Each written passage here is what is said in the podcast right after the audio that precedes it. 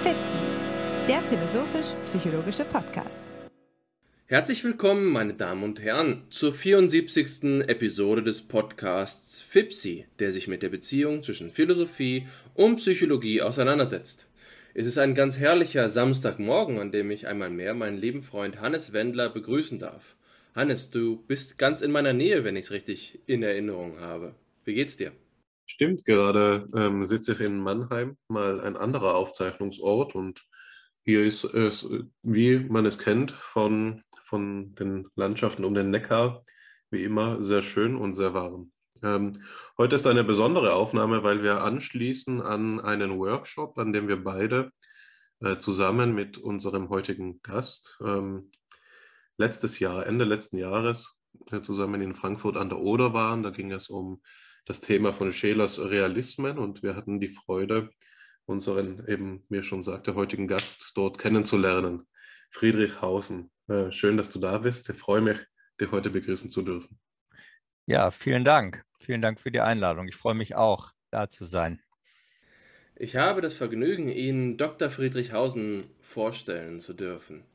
Friedrichhausen kennen wir aus dem Kontext der Max-Scheler-Forschung und wenn ich wir sage, meine ich zunächst einmal Hannes und mich, aber er ist darüber hinaus auch noch in vielen anderen Kontexten der Philosophie, aber nicht nur der Philosophie bekannt, was er natürlich für einen, ihn natürlich für einen interdisziplinären Podcast besonders ansprechend macht.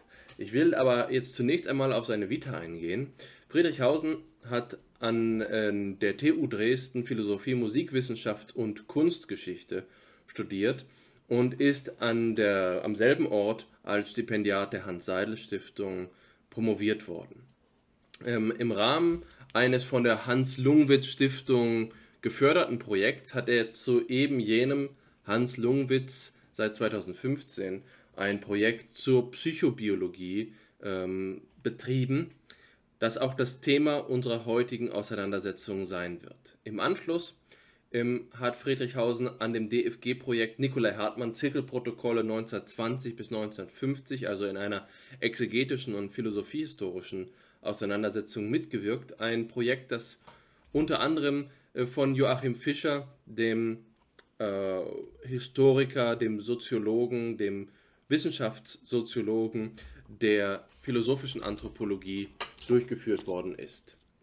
Neben diesen Tätigkeiten äh, oder Beschäftigungen im Ra Rahmen der letzten Jahre hat Friedrich Hausen als Redaktionsmitglied im Journal für Religionsphilosophie gewirkt er ist Mitglied verschiedener Gesellschaften, unter anderem eben der bereits angesprochenen Max-Scheler-Gesellschaft.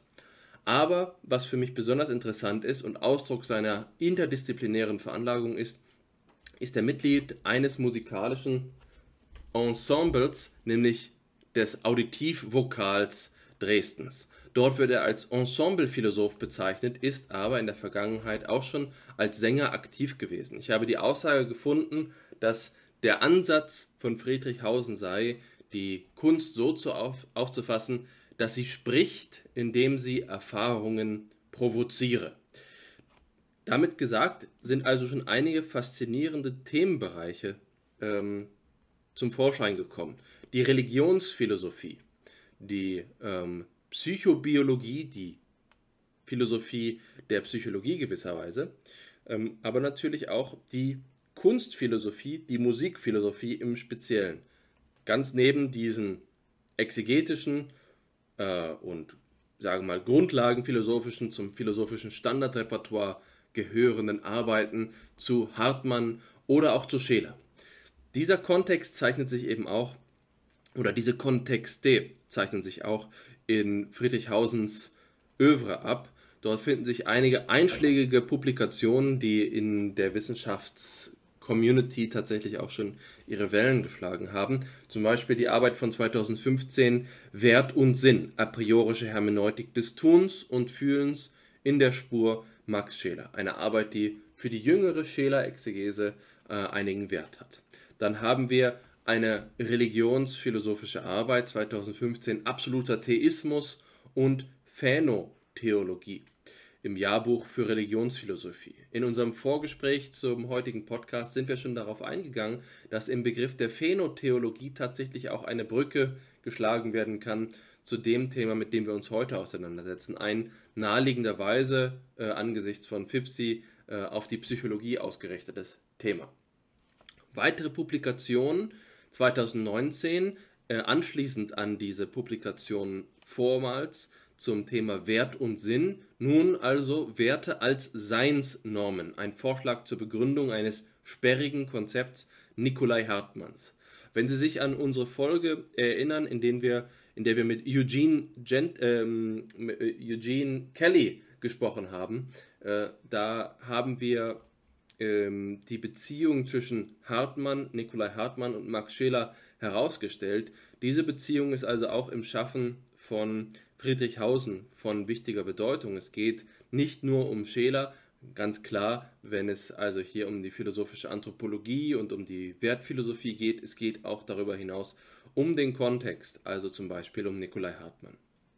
Jetzt die äh, als nächsten Eintrag die Publikation, mit der wir uns heute im Wesentlichen beschäftigen wollen, die ähm, ganz sicher auch in spannender Weise mit diesen anderen Themenkreisen wie Wertphilosophie, Religionsphilosophie, ähm, aber eben auch Kunstphilosophie verknüpft ist, nämlich äh, der Text Philosophie der Psychobiologie, Hans Lungwitz im Kontext einschlägiger Positionen und Diskurse.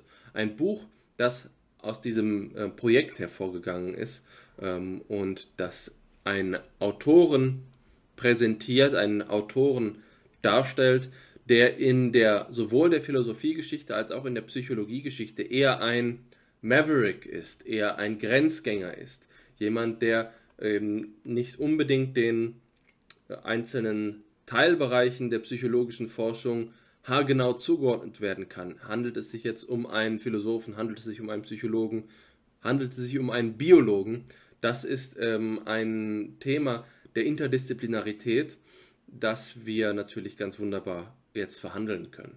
Auf einen Text möchte ich allerdings zuvor noch eingehen, der eben noch einmal ein Schlaglicht darauf wirft, in welchen weiteren Kontexten Friedrichhausen publiziert, nämlich einen jungen Text aus dem letzten Jahr, Zitat, Imitation und Assoziation in der Messmusik des 15. Jahrhunderts, in einem Sammelband Imitationen, systematische Zugänge zu einem kulturellen Prinzip des Mittelalters. Hier also eine medievistische Abhandlung über Kunstphilosophie.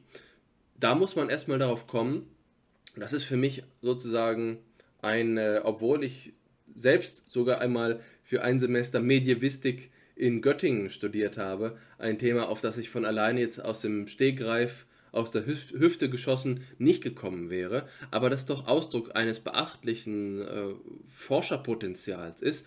Also äh, unter den Gästen, die wir hier bei FIPSI gehabt haben, kann man vermutlich mit einiger Begründung sagen, dass Friedrichhausen dem Bild des alten Ideals des Universalgelehrten mit am besten ähm, ähnelt. Also diese vielen Facetten einer Forscherbiografie, die eben auch noch über den akademischen Kontext hinaus hinein in Kultur und, ähm, äh, und, und Gesellschaft wirkt, ist meines Erachtens bewundernswert.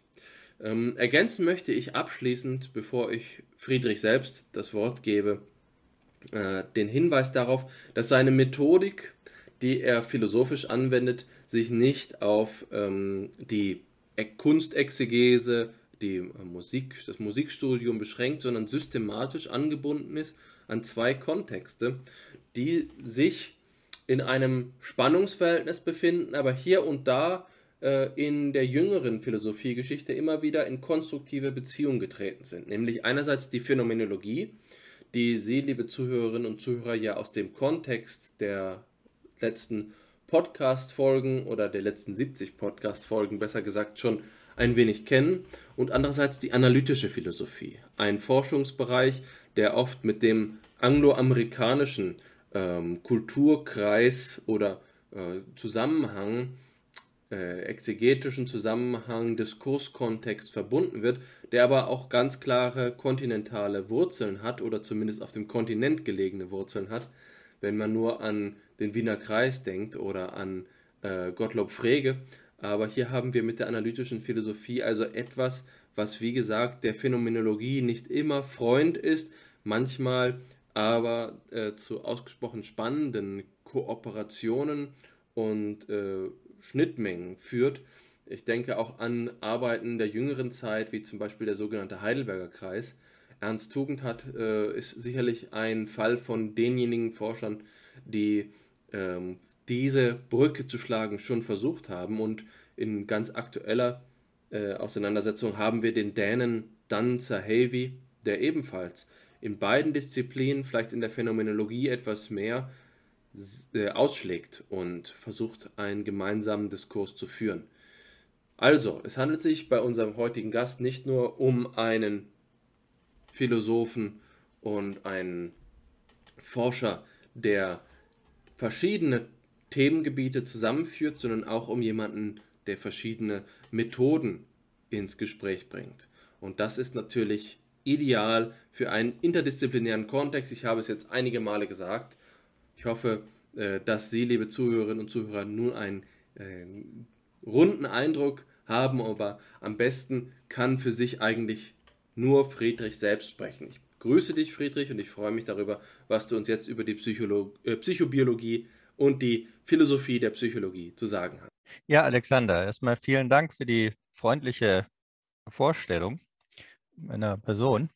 Ich möchte einfach ein paar äh, Grundinteressen und äh, Grundgedanken zu dieser Arbeit zur Philosophie der Psychobiologie äh, sagen. Nicht was erstmal, was in, interessiert mich an so einer relativ äh, unbekannten Person, nicht die allerdings ausführlich publiziert hat. Also das Hauptwerk ähm, Psychobiologie ist ähm, ist in, in äh, die zehn Bänden in, ähm, bei De Gruyter erschienen über die Jahre.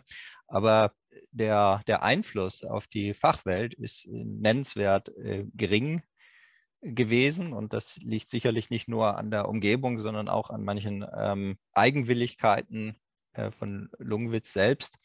Was ist da äh, trotzdem in, interessant?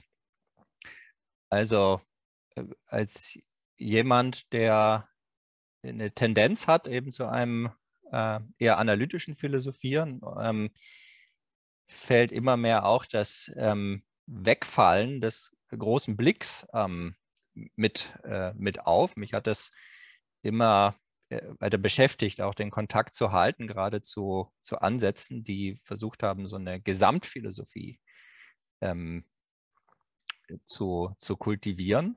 Und ähm, da ähm, schien mir Lungwitz ähm, jetzt auch nicht ganz uninteressant. Nicht? Also allerdings bin ich auch durch Zufall auf ihn gekommen, einfach weil es hier in Dresden ein Institut eben gab. Ähm, aber was, was ist da jetzt besonders interessant? Es ist ähm, so ein ähm, Versuch einer Gesamtphilosophie, ähm, einer äh, psychologischen ähm, Gesamtanschauung, die zu, zu modellieren. Und ähm, wir hatten gesprochen von Phänomenologie und ähm, die spielt bei ihm auf einer Seite eine, eine sehr große Rolle. Es ist eine, ein, einerseits so etwas wie ein phänomenologischer Ansatz und der ist ähm, auf eine ähm, sehr originelle Weise mit einem eher naturwissenschaftlichen Ansatz vermittelt. Und das ähm, sich mal näher anzuschauen, das war interessant, nicht? Ist das eine Alternative zu den äh, gegebenen Ansätzen im Umgang mit dem Leib-Seele-Problem? Ähm, darüber hinaus ähm, ist es verbunden mit so einer entwicklungspsychologischen ähm, Position, die sowohl auf Einzelindividuen als auch auf kulturelle Entwicklung ausgeführt ist, die auch am Ende der Hintergrund einer Neurosenlehre ist. Nicht dass Neurose ist Entwicklungsdifferenz, dass eben kindliche und erwachsene Anteile in einer Disharmonie untereinander sind. Und der Heilungsweg ist äh, die, die Heilung dieser Disharmonie von unterschiedlich, äh, zwischen unterschiedlich reifen Anteilen von, von Persönlichkeiten oder Reflexsystemen. Ähm, diese entwicklungspsychologische Position äh, läuft bei Ihnen auf einen Reifezustand hinaus, wo eine auch eine äh, kausalistische Sicht ähm, letztlich hinter sich gelassen wird. Also und das ist ein interessanter Punkt, wo es ähm, scheinbar eine Konvergenz gibt, auch mit, ähm, mit anderen äh, Vorstellungen von, von Weisheit. Nicht? Das, ähm, zum Beispiel bei Nikolai Hartmann, äh, den wir vorhin schon hatten, da ähm, besteht Weisheit ähm, prima mit Blick auf, ähm, auf Selbstwerte, während Klugheit instrumentelle Werte mehr im Blick hat. Nicht? Und also in der Weisheit ähm, wird äh, etwas, was sozusagen für sich selbst Wert hat im Leben zuerst gesehen und die Klugheit sucht immer nach sowas wie Bedingungsrelationen, wie sie ähm, wie bestimmte Werte dann realisiert werden können was Externes, Kausalbeziehungen und äh, erweist sich darin als geschickt. Und ähm, oder beim anderen Philosophen, der auch ähm, ein bisschen eine, eine Grenzposition hat, Ron Gebser, da finden wir auch ähnliche Ideen wieder in der Bewusstseinsentwicklung, dass am Ende ähm, die, die einfache Perspektivität und Kausalität ähm, hinter sich gelassen wird in einem, in einem besonderen Reifestadium. Und das ist ein interessanter Punkt, der auch mit, ähm, mit so Weisheitsverständnissen aus dem Buddhismus eine, eine große Nähe hat. Ähm, also eine sehr ähm, starke Präsenzorientierung in dem Denken, in der Frage, worum es geht. Also das ist auch eine, die nochmal noch mal hier interessant ist. Ähm, was habe ich in, in diesem Buch ähm, eigentlich gemacht? Also nach einer, einer Darstellung so verschiedener ähm, Positionen. Ähm, jetzt zum Leib-Seele-Problem, also der, die phänomenalistische Seite, also eigentlich eine rigorose aktualistische Phänomenologie. Dann auf der anderen Seite eine, ein materialistischer Aspekt, wo nachher die, ähm, die Bewusstseinsphänomene dann reduziert werden auf physische äh, Phänomene, die in unserem Nervensystem ähm, äh, geschehen und dann die, die Vermittlung, nicht? etwas, was ich äh, als ähm, äh, rigorose Heterophänomenologie bezeichne, also in einem äh, leichten Anschluss an einen Begriff von, von Daniel Dennett. Ähm, dass äh, dieser, dieses dritte, das äh, steht in einer gewissen Ähnlichkeit äh, zu zu dem radikalen Konstruktivismus, wie er äh, zum Teil von, von Glasersfeld formuliert wurde.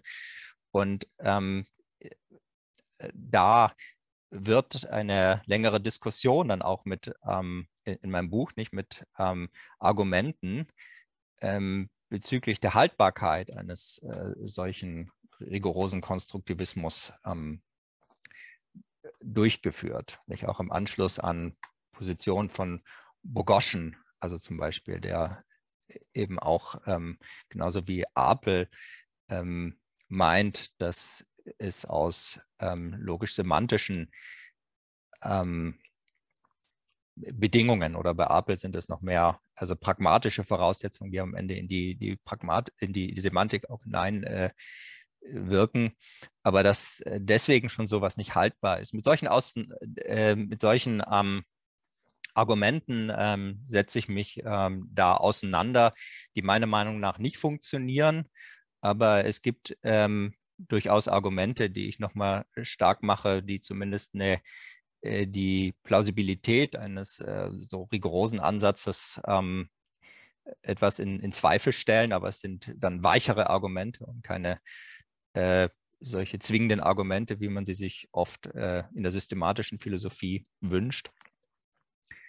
Ähm, die, diese Diskussion, also dass, dass jetzt hier das an, an neuere Positionen angeschlossen wird, das ist auch schon äh, was, was ich in anderen Kapiteln tue. Also gerade diese ähm, materialistische ähm, Reduktion, dass, dass ähm, das diskutiere ich im Kontext von Identitätstheorien ähm, aus der analytischen äh, Philosophie-Tradition. Hingegen aber ähm, die spezifische äh, Form äh, von Phänomenalismus, und dann nicht das im, im Kontext ähm, eben der, von Position der klassischen Phänomenologie in, im deutschsprachigen Raum. Ähm,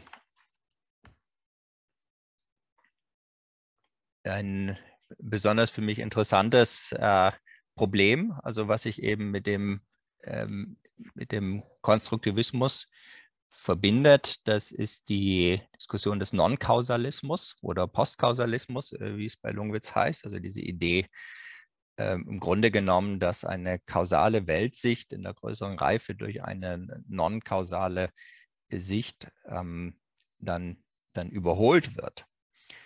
Und ähm, da, weil ich mich selber in der Kausalitätstheorie äh, nicht auskannte, äh, war ich selber sehr erstaunt, wie, wie diese Position ähm, schon von Leuten wie Russell oder, oder Ernst Mach im Grunde genommen vorbereitet wurde und äh, wie stark auch heute noch Zweifel an der Möglichkeit der Objektivität ähm, von Kausalitätsbehauptungen ähm, äh, bestehen. Und ähm, ein Teil von meiner Auseinandersetzung ist wirklich ein ähm, Durchgehen jetzt von Kausalitätskonzeptionen, ähm, von einigen nicht, das ist wirklich nur sehr, sehr grob und ähm, wo dann die äh, Schwachpunkte und Stärken gesehen werden, wo eigentlich das Bild entsteht, wie, wie heikel so eine Kausalitätskonzeption auch irgendwo ist, nicht? Auch mit dem ähm, Jungschen Skeptizismus im Hintergrund, wobei ich selber äh, schon ähm, stärker als jetzt Lungwitz oder auch stärker als Hume ähm, einer Kausalitätskonzeption am Ende vertraue, wo ich auch ein, ein Argument äh, dann, dann entwickle, ähm, das ähm, anschließt an, also das ist ein bisschen die, die Idee äh, von, von Hume, dass man, äh, dass man Kausalität nicht wahrnehmen kann, äh, etwas in, in Frage stellt. Aber das ist ein äh, sehr, sehr äh, diffiziles Problem. Also ich möchte damit nur einen Bogen zeigen. Das eine ist äh, ein Interesse des Buches, nicht ein Autor, der sehr speziell ist, der ein bisschen außerhalb ist, aber vielleicht aufgrund äh, einer gewissen Außenseiterposition ähm, weniger, sage ich mal, durch kommunikative Pflichten daran verhindert ist, nachher ein Gesamtbild zu entwerfen. Das ist interessant an so jemanden wie, ähm, wie, wie Lungwitz. Ähm, das, das ist ein Punkt, jemand, der äh, aus, der, aus der mitteleuropäischen Tradition heraus äh, Positionen vertritt, die in einer gewissen Weise in, in neueren ähm, Ansätzen auch, auch wiederkehren nicht mit ähm, Identitätstheorien oder es gibt diese, ähm, diese Idee von äh, Personen als, als Reflexsystem und da gibt es viele Formulierungen, die in, in Richtung dieser ähm, Modular Mind äh, Theorien bei Fodor oder Carruthers ähm, blicken lassen, nicht? Und das sind auch ähm, sagen Ansätze, die ich da miteinander in Beziehung stelle oder in Beziehung zu, zu, zu Lungwitz und, und vergleiche. Also diese Kontextualisierung ähm, ist das eine und dann eben die systematische Auseinandersetzung mit, ähm, mit besonders markanten ähm, Behauptungen oder äh, Entscheidungen, die bei Lungwitz getroffen werden, aber zum Teil eben nicht nur bei, bei Lungwitz. Das ist jetzt äh, mal so ein bisschen Versuch eines Überblicks äh, über das, was mich an diesem Buch interessiert und beschäftigt hat. Ja, vielen Dank für die, für die Einführung, Friedrich, ähm, die sehr spannend war. Und äh, vielen Dank, dass du uns diese Einblicke gewährt hast in, deine, in die Hintergründe deiner Argumentation in deinem Buch. Ähm, und jetzt zum Schluss hast du gerade eine These entwickelt oder angesprochen, die vermutlich äh, besonders von besonderem Interesse ist für unser Projekt hier, FIPSI, der philosophisch-psychologische Podcast. jetzt hast du gesagt, dass du die Idee von Lungenwitz, dass die Person als Reflexsystem aufgefasst werden kann, in Beziehung gebracht hast oder in Beziehung bringen willst mit dem, was man die Modular Mind These genannt hat. Also die Modular Mind These bei Fodor ähm, artikuliert sich ja in etwa so, dass unser Geist in zwei große Systeme unterteilt werden kann, die Central Processing Systems und die Modular Systems. Und die Central Processing Systems sind die, die für ihn wissenschaftlich wenig versprechend sind, wenig vielversprechend sind, weil sie ähm, eigentlich nicht äh, streng beforscht werden können. Also die Prozesse, die hier abgebildet werden, wie beispielsweise Entscheidungsfindung und so weiter, sind so global, so komplex, dass die Wissenschaft da einfach noch nicht ist. Das war in den 70ern, wo er das geschrieben hat. Und auf der anderen Seite gibt es dann diese sogenannten Modular Systems. Und seine Beispiele sind vor allem das äh, Sprachverstehen und die visuelle Wahrnehmung. Und die funktionieren eben ganz anders. Und zwar auf eine Weise, dass sie wissenschaftlich beforscht werden können. Ähm, Modularität oder modulare Systeme kennzeichnen sich bei Fodor durch Eigenschaften äh, wie beispielsweise, dass sie eine einzige Funktion nur erfüllen, dass sie ähm, isoliert äh, störbar sind, also dass sie ausfallen können, ohne dass andere Teilsysteme des Geistes noch ausfallen, dass sie eindeutig lokalisiert sind und so weiter und so fort. Ich glaube, es ist eine Liste von neuen Eigenschaften, die ich jetzt nicht mehr ganz wiedergeben kann. Und diese Idee hat eben ähm, Aufwind erfahren durch die Interpretation von Caruthers, der da argumentiert, dass es eben nicht so ist, dass unser Geist zweigeteilt ist, sondern dass eigentlich alle unsere, ähm, alle unsere kognitiven Fähigkeiten, unser gesamter Geist modular organisiert ist. Das ist die sogenannte Massive Modularity Hypothese.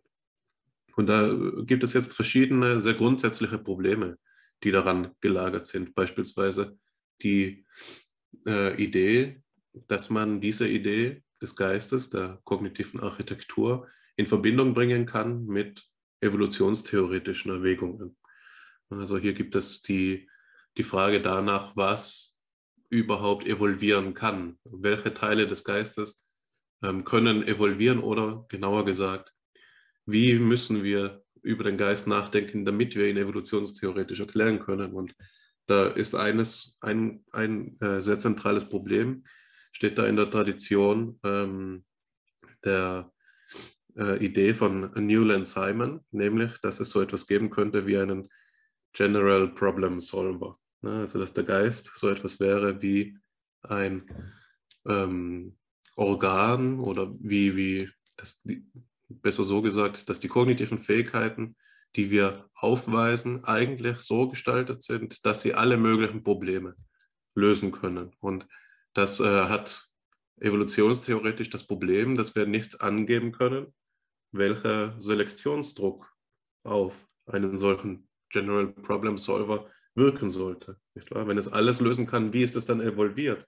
Es muss doch eigentlich eine, in Verbindung gebracht werden können mit einem äh, Vorteil in der differenziellen Reproduktion. Ne? Also Individuen, die dieses Merkmal aufweisen, müssen mehr Nachkommen äh, hervorgebracht haben als Individuen ohne dieses Merkmal. Und das muss irgendwie mit der, mit der Stimulusstruktur der Umwelt in Verbindung stehen. Und da hat man eben Probleme gehabt, das, äh, das Ganze zu erklären. Und die Modularitätsidee ist eine mögliche Antwort darauf. Die Modularitätsidee ist äh, der Versuch auch zu erklären, wie eben unser Geist durch eine Komplexion verschiedener Module, die alle sehr spezifisch äh, spezifische Funktionen äh, erfüllen, evolviert sein kann. Das heißt, das ist eine attraktive Theorie für die Evolutionstheorie und nirgendwo wurde das vermutlich deutlicher gemacht als in der evolutionären Psychologie von äh, Cosmides und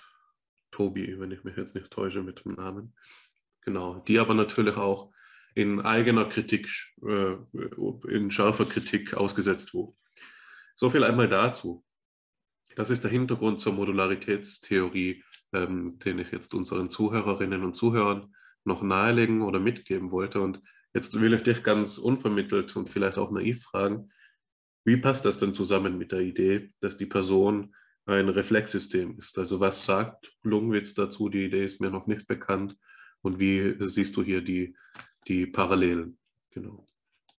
Ja, also äh, erstmal die Idee, also mit der äh, Persönlichkeit als, als Reflexsystem, das ist ein bisschen, oder Zusammenhang von Einheit von Reflexsystemen, ähm, geht äh, auch mit so einer äh, Freud-Kritik ähm, einher. Nicht? Im Grunde genommen ähm, gibt es bei äh, Lungwitz die Seele nicht mehr. Das ist ähm, im Grunde genommen ist da eine, also ein reduktionistischer äh, Geschmack äh, da. Nicht? Also die Seele kann man nicht sehen. Das ist für ihn irgendwie sowas wie ein, ähm, ein Rest äh, von, von früheren Vorstellungen, in denen irgendwie unsichtbare Wesen wie Geister ähm, äh, existieren, also von früheren ähm, Weltanschauungen, die da auch in früheren Stadien ihre Natürlichkeit hatten, aber was äh, letztlich überholt ähm, wird. Und ähm, also das Gemeinsame, also mit so einer Modular Mind-Theorie, äh, das ist eben wirklich, dass die ähm, bestimmte äh, Denkakttypen ähm, äh, oder auch ähm, ähm, Anschauungsformen eben tatsächlich mit ähm, also lokalisiert werden. Also die werden tatsächlich mit ähm, physischen ähm, e-, Entitäten dann identifiziert und auch darauf ähm, reduziert und auch äh, entsprechend lokalisiert. Nicht? Und das ist äh, so eine Generalthese bei, bei Lungwitz, ähm, dass das eben geht, ähm, die dann bei der massiven ähm, oder ja bei der massiven Modularität, ich These bei, bei äh, Carathos, sage ich, ist Caruth, äh, Caruthos richtig? Wissen wir beide nicht. Ich weiß es nicht, ähm, ja. Hat er auch mal äh, Caruthos früher gesagt, dann wurde ich von jemandem verbessert und seither sage ich immer Carathos, aber ich weiß es immer noch nicht. Ähm, dann nehme ich das mal mit jetzt, Carathos, ja. Ja, also ich kann es aber nicht mit Sicherheit sagen. Ähm, das ähm, da gibt es nicht äh, dieses äh, Central Processing System wie bei Fodor, nicht, dass ähm, sich eben der, ähm, der Inputs äh, aus den Modulen gleichsam bedient, um nachher ähm, Entscheidungen zu treffen. Nicht? Und ähm, die, diese vollständige ähm, Modularität, ähm, das äh, denke ich, ist näher dem Ansatz äh, von, von, von Lungwitz. Ich möchte noch, noch kurz was sagen zu dieser äh, Diskussion auf massiv oder, oder nicht massiv. Nicht? Da gab es ja ähm, auch immer wieder die, die Fragen. Die Frage, ist es überhaupt noch Modularität ähm, bei, bei Garathos, wenn er die äh, zum Teil äh, die ähm, Merkmale, die Fodor hat, für Modularität so stark runterschraubt, so sehr schwächt. Ähm, das sind alles so, so begriffliche Fragen. Was äh, äh, es gibt, ähm, weil zum Teil für Modularität mit ähm, einfachen äh, im, Selbsttest nachvollziehbaren Beispielen gearbeitet wird, wie der Müller-Leier-Illusion. Ähm, das, äh, die ist ähm, für die Modularität überhaupt nicht ein Argument. Nicht? Man kann wissen, äh, dass äh, der eine Strich gleich lang ist wie der andere, aber immer wieder in die Falle tappen, dass es eben doch so aussieht, als wären sie unterschiedlich groß. Nicht? Das zeigt eine gewisse Unabhängigkeit ähm, des, des Sehsystems als Input-Modul, ähm, ähm, nicht? dann äh, für unsere Überzeugungsfindung. Wir können uns bei der Überzeugung bleiben, uns wehren gegen diesen, diesen Input.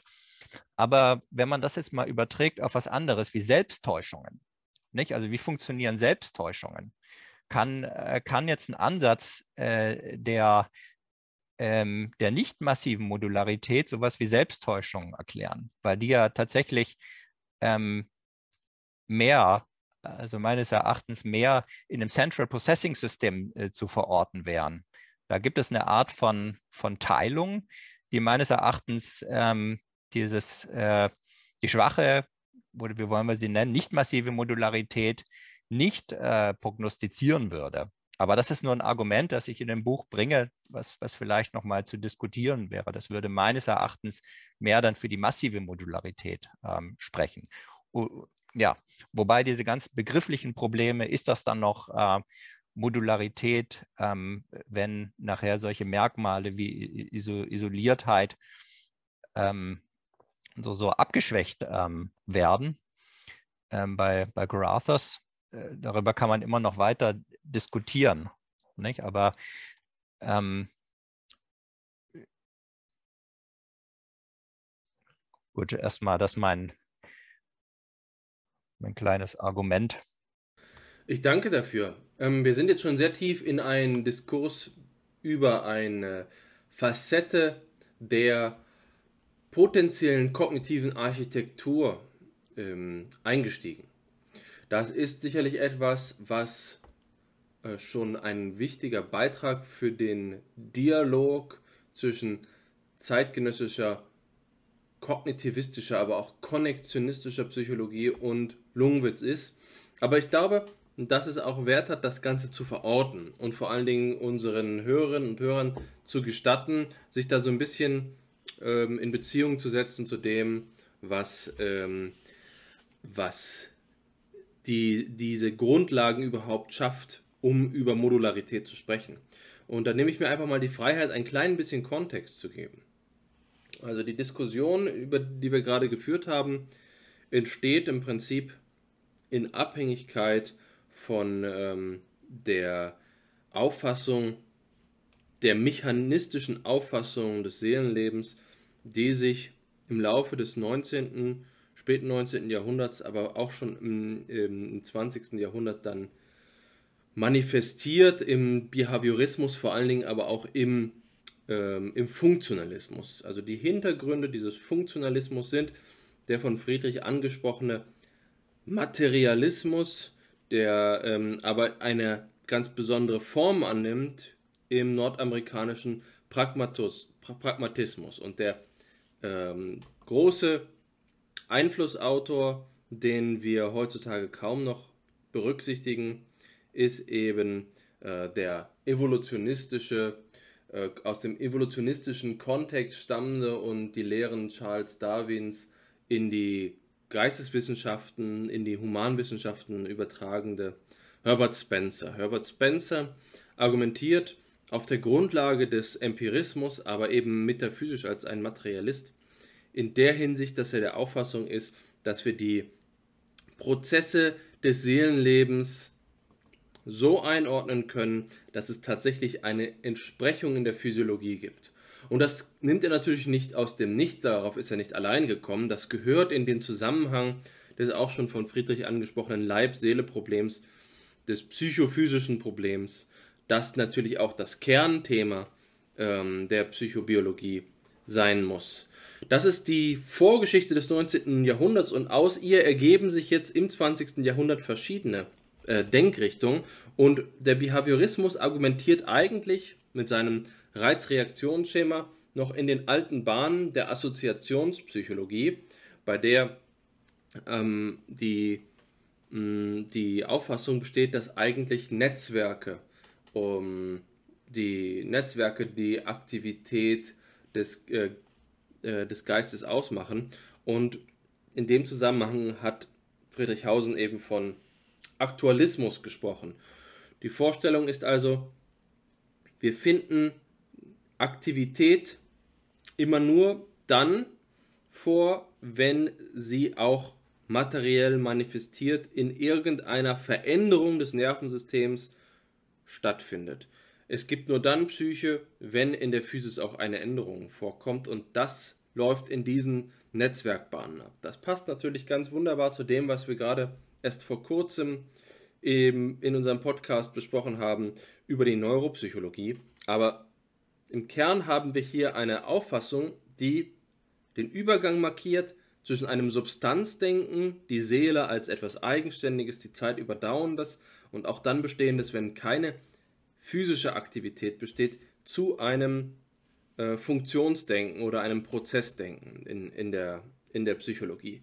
Die andere Perspektive tritt jetzt aber dann auf, wenn wir im Komputationalismus, der aus der Kybernetik der 50er und 60er Jahre entsteht, diese Idee der zentralen Prozess, zentralisierten Prozessarchitektur haben, bei dem das der eben angesprochene, äh, das eben angesprochene Arbeitsgedächtnis, das, die Central Processing Unit, ähm, in der in der Computerarchitektur wie auch in der kognitiven Architektur in den Mittelpunkt gerückt wird. Wir haben also eine hinsichtlich der Frage des Aufbaus dieses psychophysischen Apparates, dieser, ähm, dieser äh, Maschine Geist, äh, zwei entgegengesetzte Positionen. Eine zentralistische und eine dezentralistische. Das ist der Konflikt, bei dem wir jetzt stehen, wenn wir nach ähm, massiver oder nicht massiver Modularität stehen. Es handelt sich um einen Spezialdiskurs, der aber von großer Bedeutung geworden ist für die allgemeine Psychologie des 20. Jahrhunderts. Ähm, wir haben darüber in, im Zusammenhang von FIPSI schon mehrfach gesprochen, weswegen ich glaube, dass der, der Kontext schon gesetzt ist. Jetzt haben wir aber äh, die Frage, wo steht Lungwitz da in diesem Zusammenhang? Und da würde ich gerne erst einfach mal darauf zurückgehen, von dieser Spezialproblematik zurückgehen auf diese Grundlagen, auf die Probleme äh, der Leib-Seele-Beziehung oder eben auf die Frage, wie überhaupt Biopsychologie gedacht werden kann.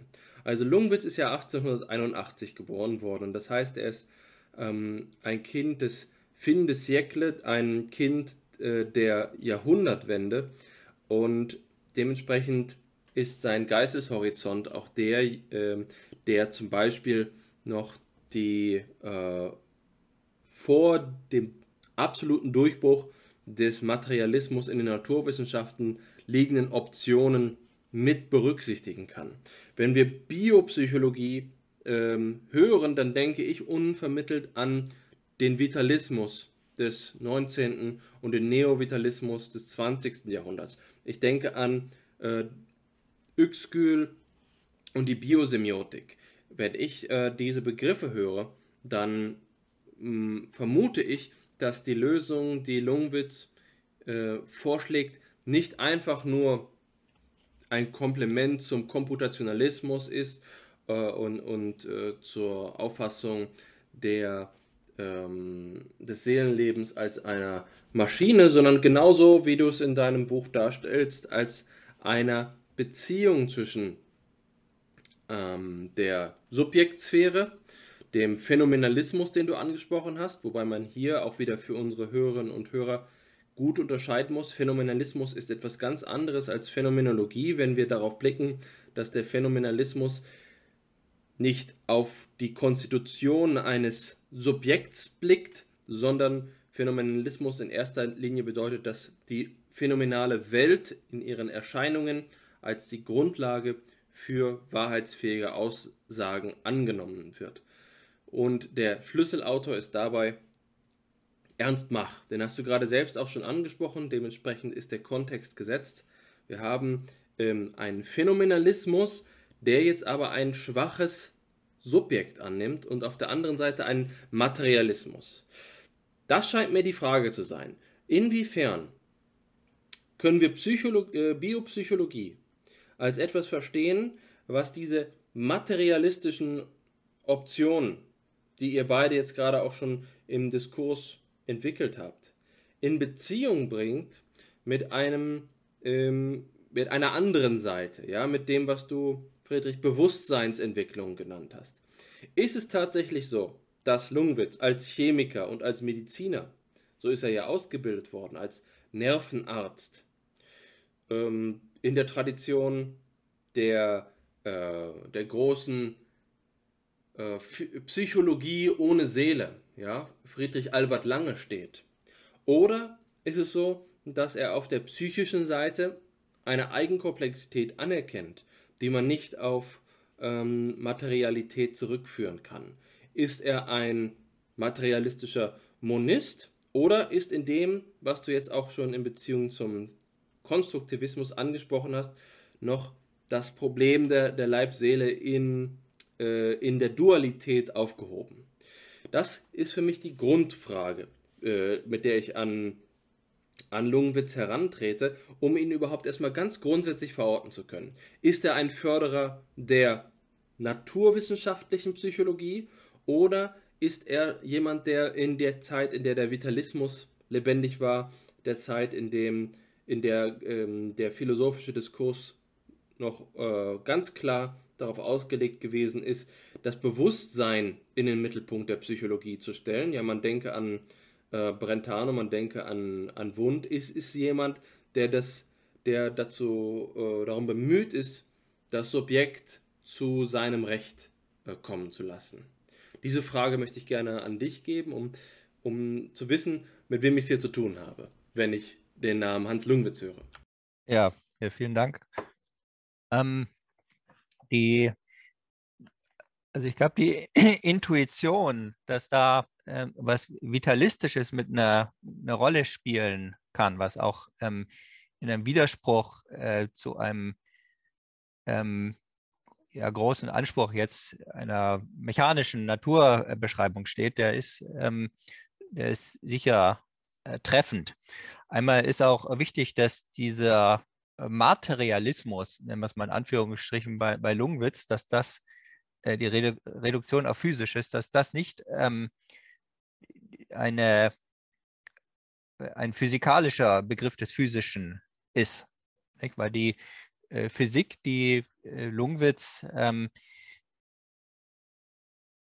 ähm, rezipiert dann, das ist eben doch eine mechanistische ähm, Physik und diese Kausalitätsskepsis, ähm, die auch ihn ähm, geprägt hat, äh, lässt eben von dieser Vorstellung eines mechanischen Universums auch, ähm, auch abrücken. Also für ihn sind ähm, Prozesse oder wenn man von sowas von Determination sprechen möchte, tatsächlich mehr äh, biologische Prozesse der Entwicklung, dass sich etwas, äh, etwas entfaltet, was bereits ähm, angelegt ist. Und das betrifft sowohl ähm, in, in Individuen, also Einzelpersonen, als auch ähm, Gesellschaften. Der Prozess ähm, ist einer der, der Ausdifferenzierung und ähm, und es gibt einen Begriff von, von Harmonie, den man also kohärentistisch ähm, äh, rekonstruieren kann. Das ist im Grunde genommen eine, äh, eine diese oder in Begriffen von Kohärenz oder ähm, Gleichgewicht, äh, vielleicht auch wenn man jetzt äh, in der Erkenntnistheorie so eine äh, Rawls-Elgin-Linie äh, verfolgt, sicherlich ähm, beschreiben lassen. Nicht? Und das sind aber interne Dynamiken, also diese Vorstellung, dass irgendetwas von außen kommt, was nachher das Subjekt dazu zwingt, auf eine bestimmte Weise zu, zu handeln. Und seien es nur äh, mechanische Kausalitäten im Inneren des Organismus, die, ähm, die scheint äh, Lungwitz nicht ähm, so sehr zu überzeugen, sondern er hält also auch mit einer gewissen Sturheit an einer Idee von äh, einer, einer Eigendynamik, äh, einer eigenen Entwicklungsdynamik, die vollständig ähm, vor, also bestimmt, was, was ähm, dann auch passiert in dem ähm, Leben von, von Einzelnen äh, fest. Und ähm, also das ist jetzt etwas, ähm, was sehr irritierend, also ein sehr irritierender Aspekt zum Teil in den stärksten Formulierungen, nicht? Also was ich auch ähm, mit, ähm, mitgeschickt habe als, äh, als Zitate, ähm, was sehr irritierende Punkte da enthält. Aber das andere ist, die, die Subjektsphäre wird in einer gewissen Weise schwach gemacht. Also es, es gibt immer Anschauung, das, also das anschauende Subjekt oder die Seele, die, die Psyche ist immer das Nicht-Existente. Also wie bei Wittgenstein, das Auge taucht nicht mit im, ähm, im Blickfeld des Auges auf. Nicht? Und äh, wenn es, also es ist kein Phänomen, das äh, das, was sieht, ist nicht Teil des phänomenalen äh, Horizonts. Das kommt dann äh, nicht ähm, nicht vor. Also die Objekte sind in einer gewissen Weise stark, aber trotzdem gibt es auch kein Objekt ohne, ohne Subjekt. Also die Beziehung ist, ist unauflöslich. Und äh, wie wird jetzt von einem ins andere übergegangen? Das wäre die Frage. Wenn wir jetzt äh, die, die äh, Objekte haben, ähm, wir haben nachher äh, diese dieses Bemühen um das Halten einer naturwissenschaftlichen Basis, auch in der Psychologie, wo er dann, äh, wo es ihm bei Freud äh, zu wenig ist, wo so ein Begriff der Seele ähm, irgendwie als so was Ungreifbares, als ein äh, rückständiger Rest äh, früherer Zivilisationsstadien erscheint. Ähm, und bei Lungwitz gibt es meines Erachtens wirklich einfach einen Perspektivwechsel.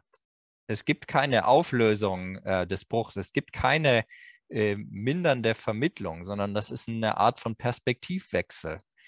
Und ähm, das kann sehr unbefriedigend scheinen, aber äh, auf der anderen Seite haben wir diese, diese Modelle, die sich auch irgendwie bewährt haben. Also jetzt gerade, ähm, wo es mir aufgefallen ist, das ist ähm, auch in, in buddhistischen ähm, Traditionen, die ja äh, zum Teil ausführliche Phänomenologien von Bewusstseinszuständen, also äh, Tafeln mit sehr differenzierten Klassifikationen ähm, entwickelt haben, ähm, dass es da auch ähm, nicht so richtig eine, eine Vermittlung ähm, zu, zu geben scheint zwischen dieser Perspektive, in der das äh, Ich ähm, nicht existiert, aufgelöst, äh, aufgelöst wird und, und einer, einer anderen Perspektive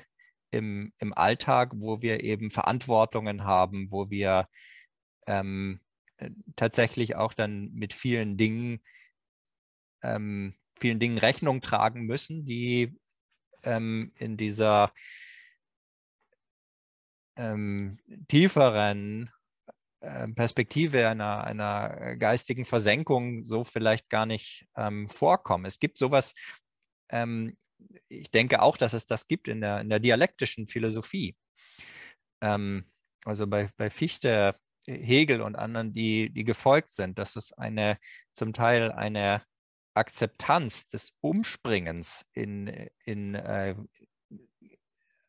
ja, von einem äh, zum anderen äh, geht, gibt, also der Akzeptanz, also einer ersten, ersten Unvermitteltheit. Und äh, das wäre meiner Meinung nach äh, eine Art von, von Lösung. Nicht? Also bei Hegel gibt es nachher die Versöhnung im, im Höheren, aber nicht alle, die von Hegel inspiriert waren, sind da mitgegangen dass es auf die Versöhnung an, ankommt und äh, die Akzeptanz, also erstmal dieses unvermittelten ähm, Gegensatzes, das scheint mir ähm, ein bisschen ähm, ein, ein Angebot zu sein, äh, was man bei ähm, Lungwitz äh, abholen kann. Nicht auf der einen Seite dieser Phänomenalismus, nicht? also die subjektive Perspektive, ein rigoroser äh, Subjektivismus, der so weit geht, äh, ähm, auch ähm, das Ganze aktual äh, listisch so zu verengen, dass auch das äh, nur das, was jetzt äh, ist, nur das Hier und Jetzt äh, existiert, ähm, wirklich und was mit unseren Erinnerungen ist, nicht? Das ist, sind am Ende dann auch Gedanken, die alles existiert, auch das, was gewesen ist, existiert sozusagen in, in der Weise, wie es ähm, zur Präsenz gelangt im, im, im, Hier und Jetzt. Und äh, das dann vermittelt mit so einer naturwissenschaftlichen Perspektive nur durch eine Art Sprung, wenn man dieses äh, Wort von, von äh, Kierkegaard ähm, verwenden möchte. Nicht eine Akzeptanz, äh, eine, eine Unvermitteltheit von Perspektiven, die aber im, Wechsel ähm, bezogen werden. Ich würde mir die Freiheit nehmen, darauf nochmal einzugehen. Ich finde, das ist sehr wichtig, diese Grundlage erst einmal klarzustellen, damit wir wissen, woran wir sind. Ähm, ich finde es schon sehr hilfreich, was du jetzt klargestellt hast. Ich versuche allerdings noch einmal eine Perspektive einzunehmen ähm, und ein Denkangebot zu machen, um das zu verorten. Also wir haben das 19. Jahrhundert hin und her gerissen vor dem Hintergrund des großen Wurfs des Alleszermalmers Immanuel Kants. Auf der einen Seite haben wir idealistische Ideen, die die kantianische Idee der Transzendentalität versuchen bis zu ihren Prinzipien zurückzuverfolgen. Aber auf der anderen Seite haben wir dann diese Entwicklung zu einer äh, Konzentration auf das Erscheinende. Ja, also wir haben nicht mehr die Auffassung, ähm, die wir noch in den, äh, im deutschen Idealismus finden, dass wir das Subjekt aus seinen eigenen transzendentalen Prinzipien selbst erklären können, sondern wir haben eigentlich eine Annahme der von Hume kommenden kantianischen Lesart äh, der Phänomenalität, insofern als man sagt, alles, was wir von der Welt wissen können, ist vermittelt durch mh, mm, unsere Perspektive und aber das ist nun das ursprüngliche Datum. Ähm, Ernst Mach sagt zum Beispiel über Immanuel Kant, die Studien, die er von Kant, äh, die er mit Kant betrieben hat, die waren entscheidend für seine philosophische Bildung. Aber schon sehr früh hat er das Ding an sich, die Realität dahinter, als, eine, äh, als ein metaphysisches Hirngespinst erkannt. Und er beschränkt sich, Ernst Mach, derjenige, der davon spricht, dass wir in der Psychologie nicht vom Ich handeln sollen, sondern vom Es denkt, also die, äh, die bloße Sachperspektive äh, in den Mittelpunkt stellt. Dieser Ernst Mach sagt also, er kommt von Kant, aber er überwindet Kant, indem er die ganze transzendentale Seite abwirft. Und das ist ein Motiv, was ich also in, in, in diesem Diskurs des Kritizismus, wie man ihn nennen kann, wiedererkennen, nicht nur bei Ernst Mach, sondern auch bei dem vorhin schon erwähnten äh, Friedrich Albert Lange, der ebenso sehr ein Kantianer gewesen ist, der sich vom Transzendentalismus verabschiedet hat, um dann in seiner Geschichte des Materialismus eine Psychologie ohne Seele zu entwickeln. Was zumindest, ähm, wenn man dem großen Psychologiehistoriker äh, des 20. Jahrhunderts, Ludwig Pongratz, äh, folgen darf, was der Ursprung der objektiven Psychologie gewesen ist. Also einer Psychologie, die sich nicht in Bewusstseinsbetrachtungen erschöpft, einer Psychologie, die sich nicht in Seelenmetaphysik erschöpft, sondern einer Psychologie, die sich auf das Empirische besinnen kann, weil sie gewisserweise diesen Ballast abwirft. Ja, das ist natürlich die Frage, ob das wirklich Ballast ist. Das ist eine kontroverse Frage, aber mir geht es erstmal darum zu sagen, meine Auffassung, meine Intuition ist, dass man diesen Kontext jetzt auch für Lungwitz in Anspruch nehmen kann. Also zu sagen, Antitranscendentalismus, phänomenalistisch, das geht in die Richtung vom erwähnten Empiriokritizismus von Ernst Mach, Richard Avenarius. Das hat aber auch Grundzüge von dieser kantianischen Wende hin zum Phänomen, die jetzt die idealistische Seite zurückstößt und dementsprechend ganz bei den Tatsachen ist. Ja, und da ist es vielleicht gut, Tatsachen zu sagen, denn wenn man jetzt sagen würde, ganz bei den Sachen zu sein, hat man ja schon ein Bein wieder in der Phänomenologie, was ich jetzt bei Lungwitz überhaupt nicht durchscheinen sehe, dass er eben im Husserlianisch, zum Beispiel Husserlianischen Sinne, ähm, Phänomenologe wäre.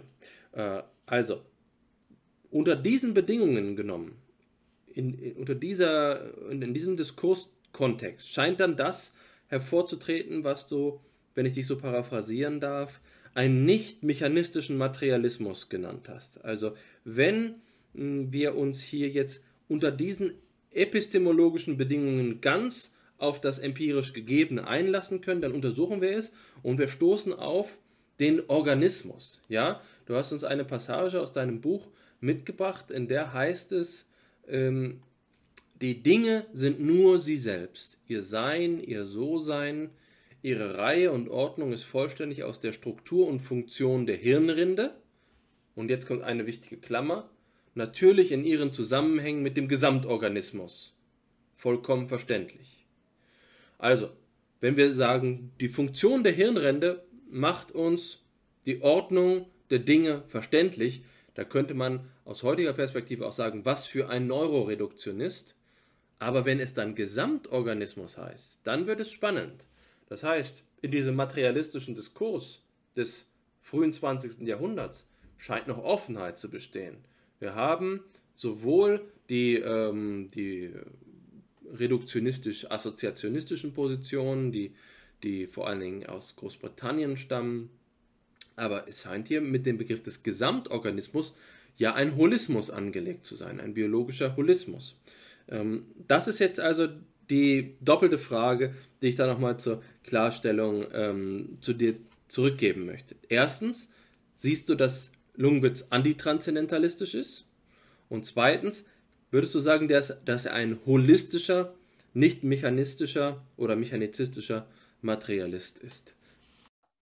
Ja, also erstmal das Antitranszendentalistische, das ist äh, ihm ganz klar. Auch die, also wenige Passagen, wo er irgendwie auf äh, Husserl bezieht, äh, zum Beispiel, die zeigen, dass ihm da zu viel ähm, noch drin ist von, von Transzendentalismus. Und äh, auch im Anschluss an Mach, ähm, auch äh, Mach ist ihm noch nicht ganz, äh, noch nicht weit genug.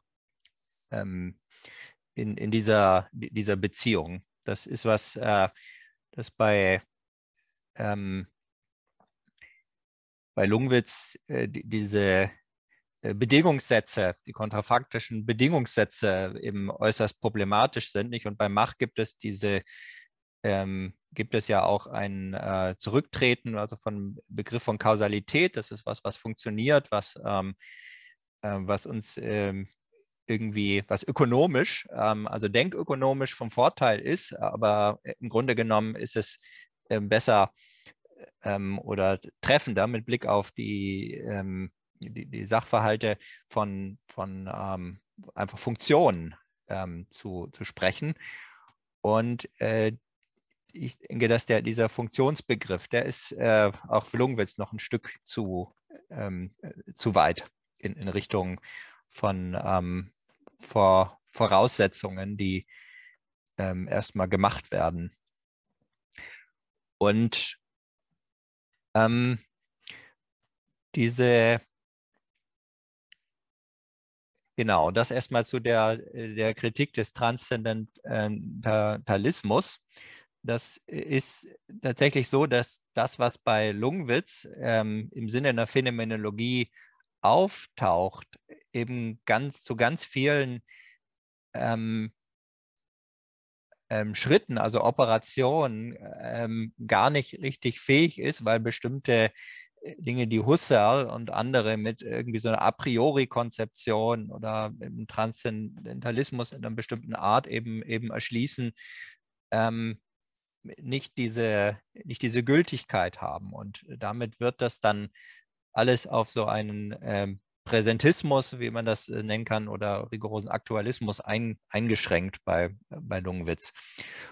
Das, das zu der äh, zu dieser Seite das andere, eine Frage, wie ist das mit dem Materialismus? Das ist eine Form von äh, ähm, biologischer ähm, Holismus ist, dem würde ich da, ähm, da zustimmen, nicht? weil es wird alles, es wird die, ähm, also das Biologische, das wird auch nicht nur auf den Organismus äh, eingeschränkt, sondern es gibt auch biologische Normalität ähm, in, in Gesellschaften.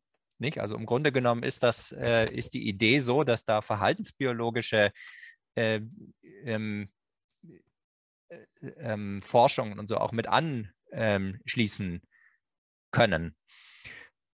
Und ähm, diese biologische, also sowas wie biologische Determinanten, wenn man das so nennen möchte, die gehen eben über ähm, mechanistische äh, Bedingungsrelationen, also so rein kausaler Natur, nicht, dass etwas von außen kommt, was dann irgendwie das Innere äh, nach einer gewissen Gesetzmäßigkeit beeinflusst oder, oder zwingt. Nicht? Das, ähm, das entspricht nicht diesem ähm, holistischen Bild.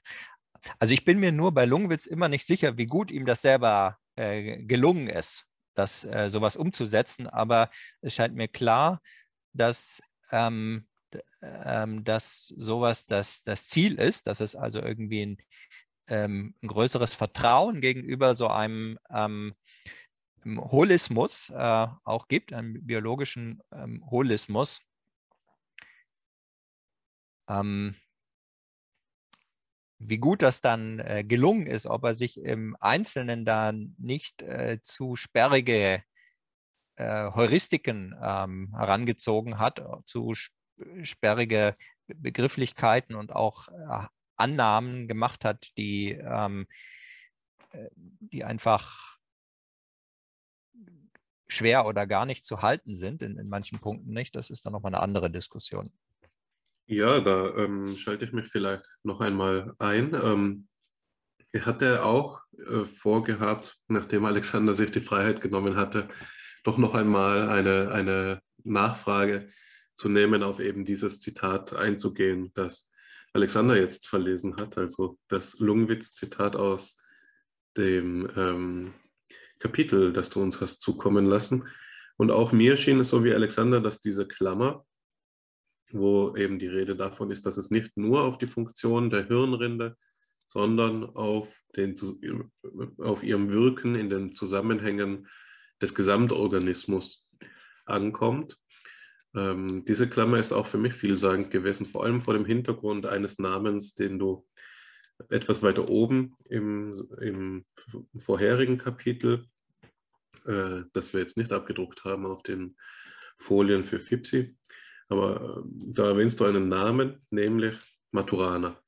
Und woran ich unmittelbar denken musste, war, als ich diese Klammer gelesen habe, dass die Funktion der Hirnrinde in Abhängigkeit von ähm, ihrem Wirken im Gesamtorganismus begriffen werden muss, an, eine, an einen Aufsatz, der in der Tradition eben von Maturana und äh, Varela steht, und zwar denjenigen von Cosmelli und Thompson, wo sie sich auseinandersetzen mit der Beziehung von, äh, mit, mit dem Wert von dem Gedankenexperiment des Brain in a Vet. Also die Auffassung, dass es für uns nicht unterscheidbar ist, ob wir wirklich in der Welt sind, die uns so scheint, als äh, würden wir uns frei in ihr bewegen, sondern äh, auf der einen Seite und auf der anderen Seite eben die, das Gedankenexperiment, dass es doch auch sein könnte, dass wir äh, eigentlich nur ein Gehirn sind, das irgendwo in einem Tank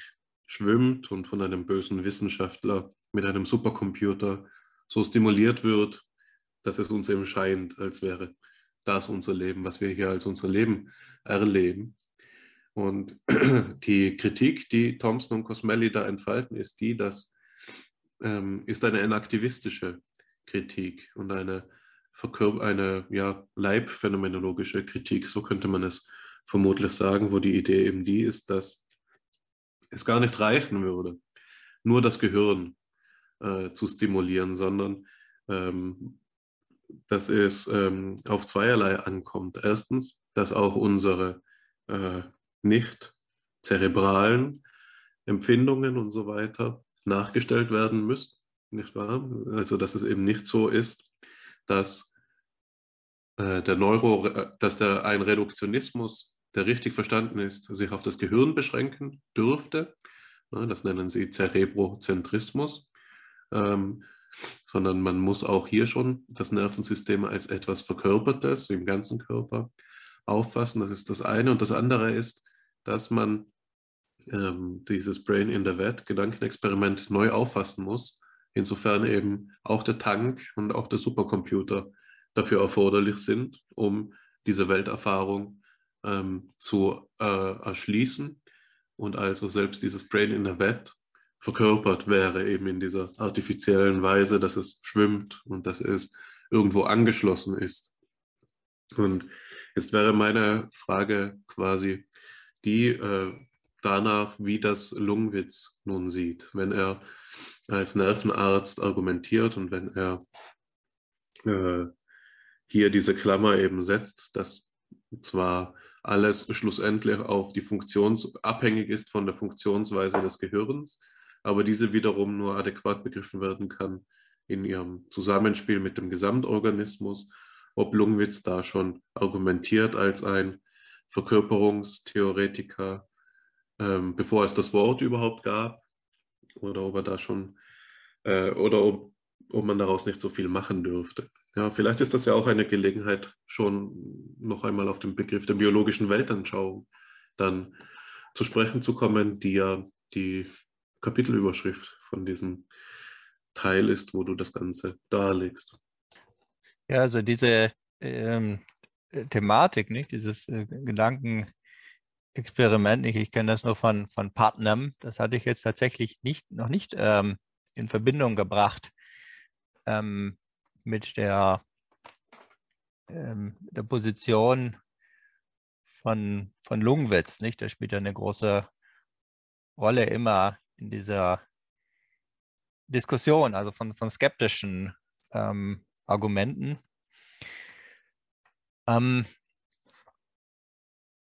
muss ich tatsächlich nochmal noch mal, äh, drüber nachdenken, wie es ist tatsächlich so, dass bei, äh, bei Lungenwitz ähm, die, die Körperlichkeit eine größere, auch eine größere Rolle spielt, dass eben die ähm,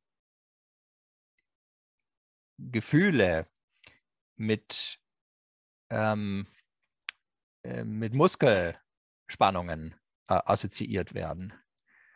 Und die spielen eben in dem, wenn man so nennen möchte, in der Phänomenologie von, ähm, von, von Lungwitz auch eine zentrale Rolle. Das, ähm, da gibt es dann eben fünf äh, Grundgefühle, die mit ähm, bestimmten Spannungszuständen ähm, korrelieren.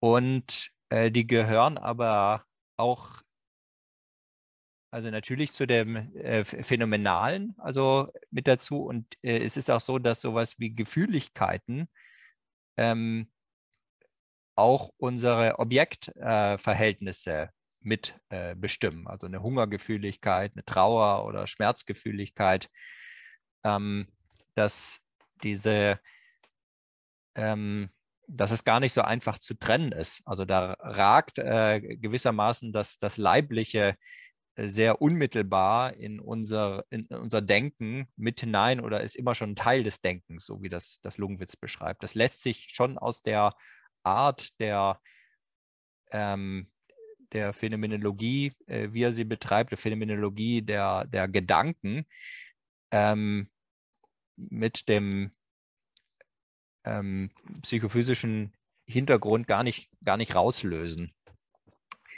Also ich glaube, man kann sagen, dass in dieser Klammer doch ähm, wirklich was steht, wo sich vieles anschließt.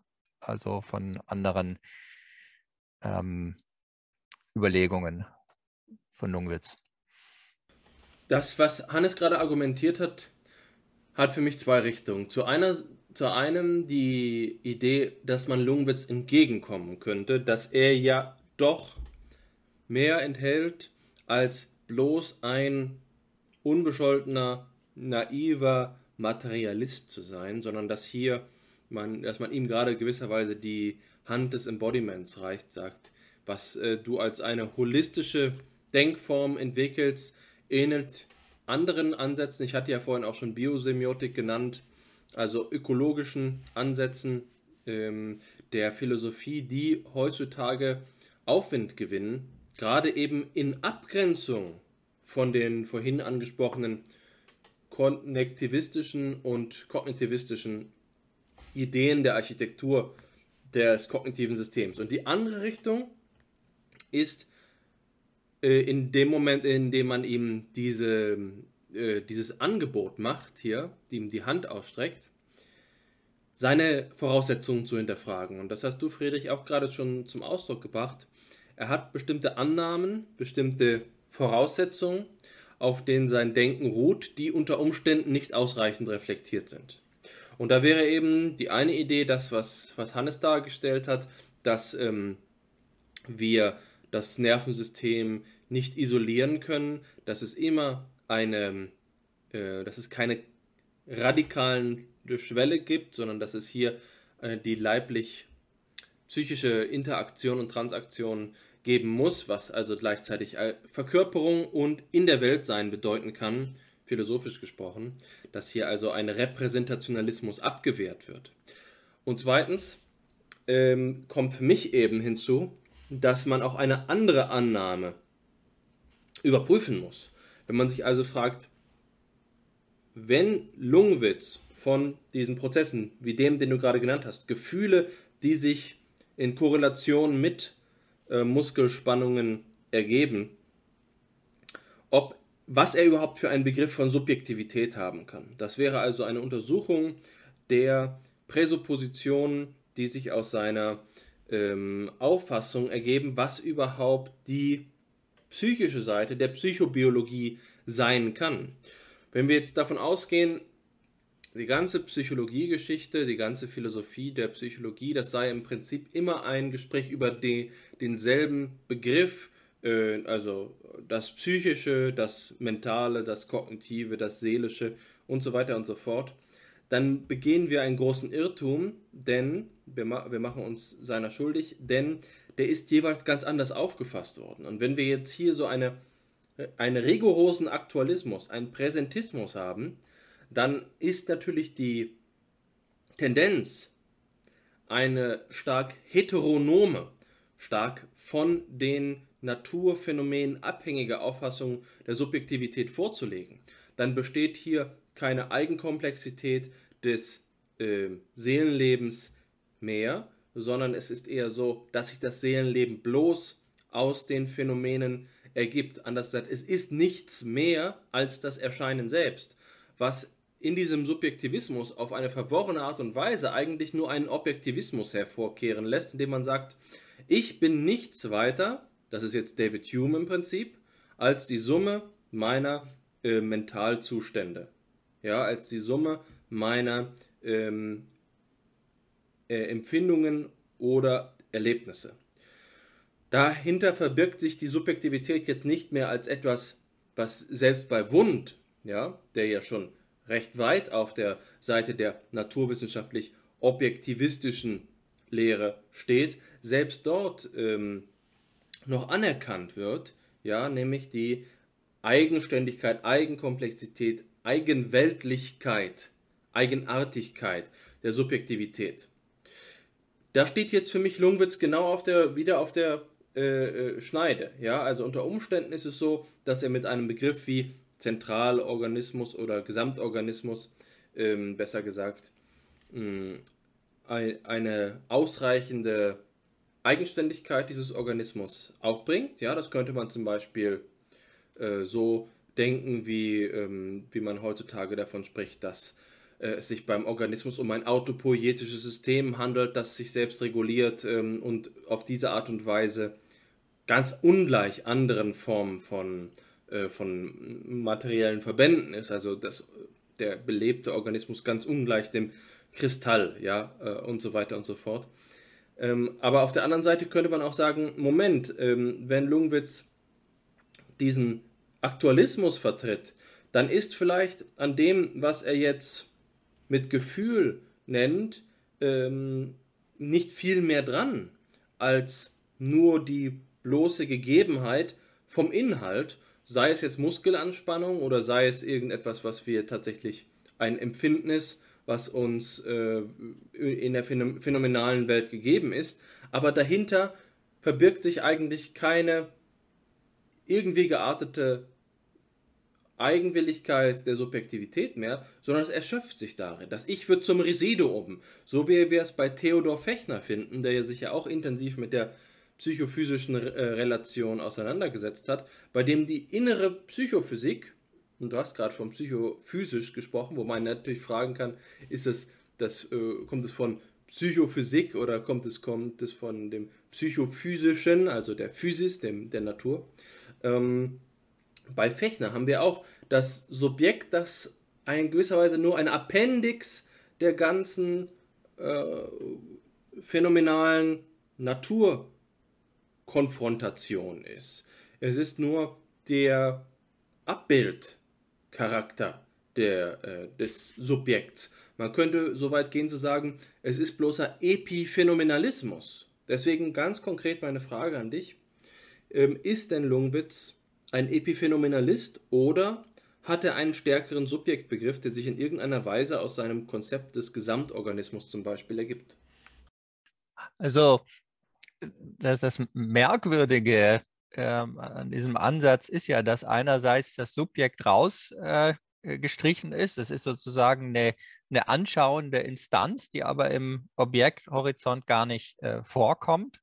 Nicht, das äh, Subjekt ist immer nur aktual da, aber es gibt trotzdem einen Ausdruck Subjekt und Individuum, was dann eben eine, eine Reihe von diesen ähm, ähm äh, zu, Zuständen ähm, auch, auch beschreibt, aber es nicht das Merkwürdige, es ist die anschauende, ähm, also nicht ähm, im Horizont vorkommende Seite äh, sozusagen von, von Anschauungsereignissen. Ähm, so, so, so könnte man, man das beschreiben.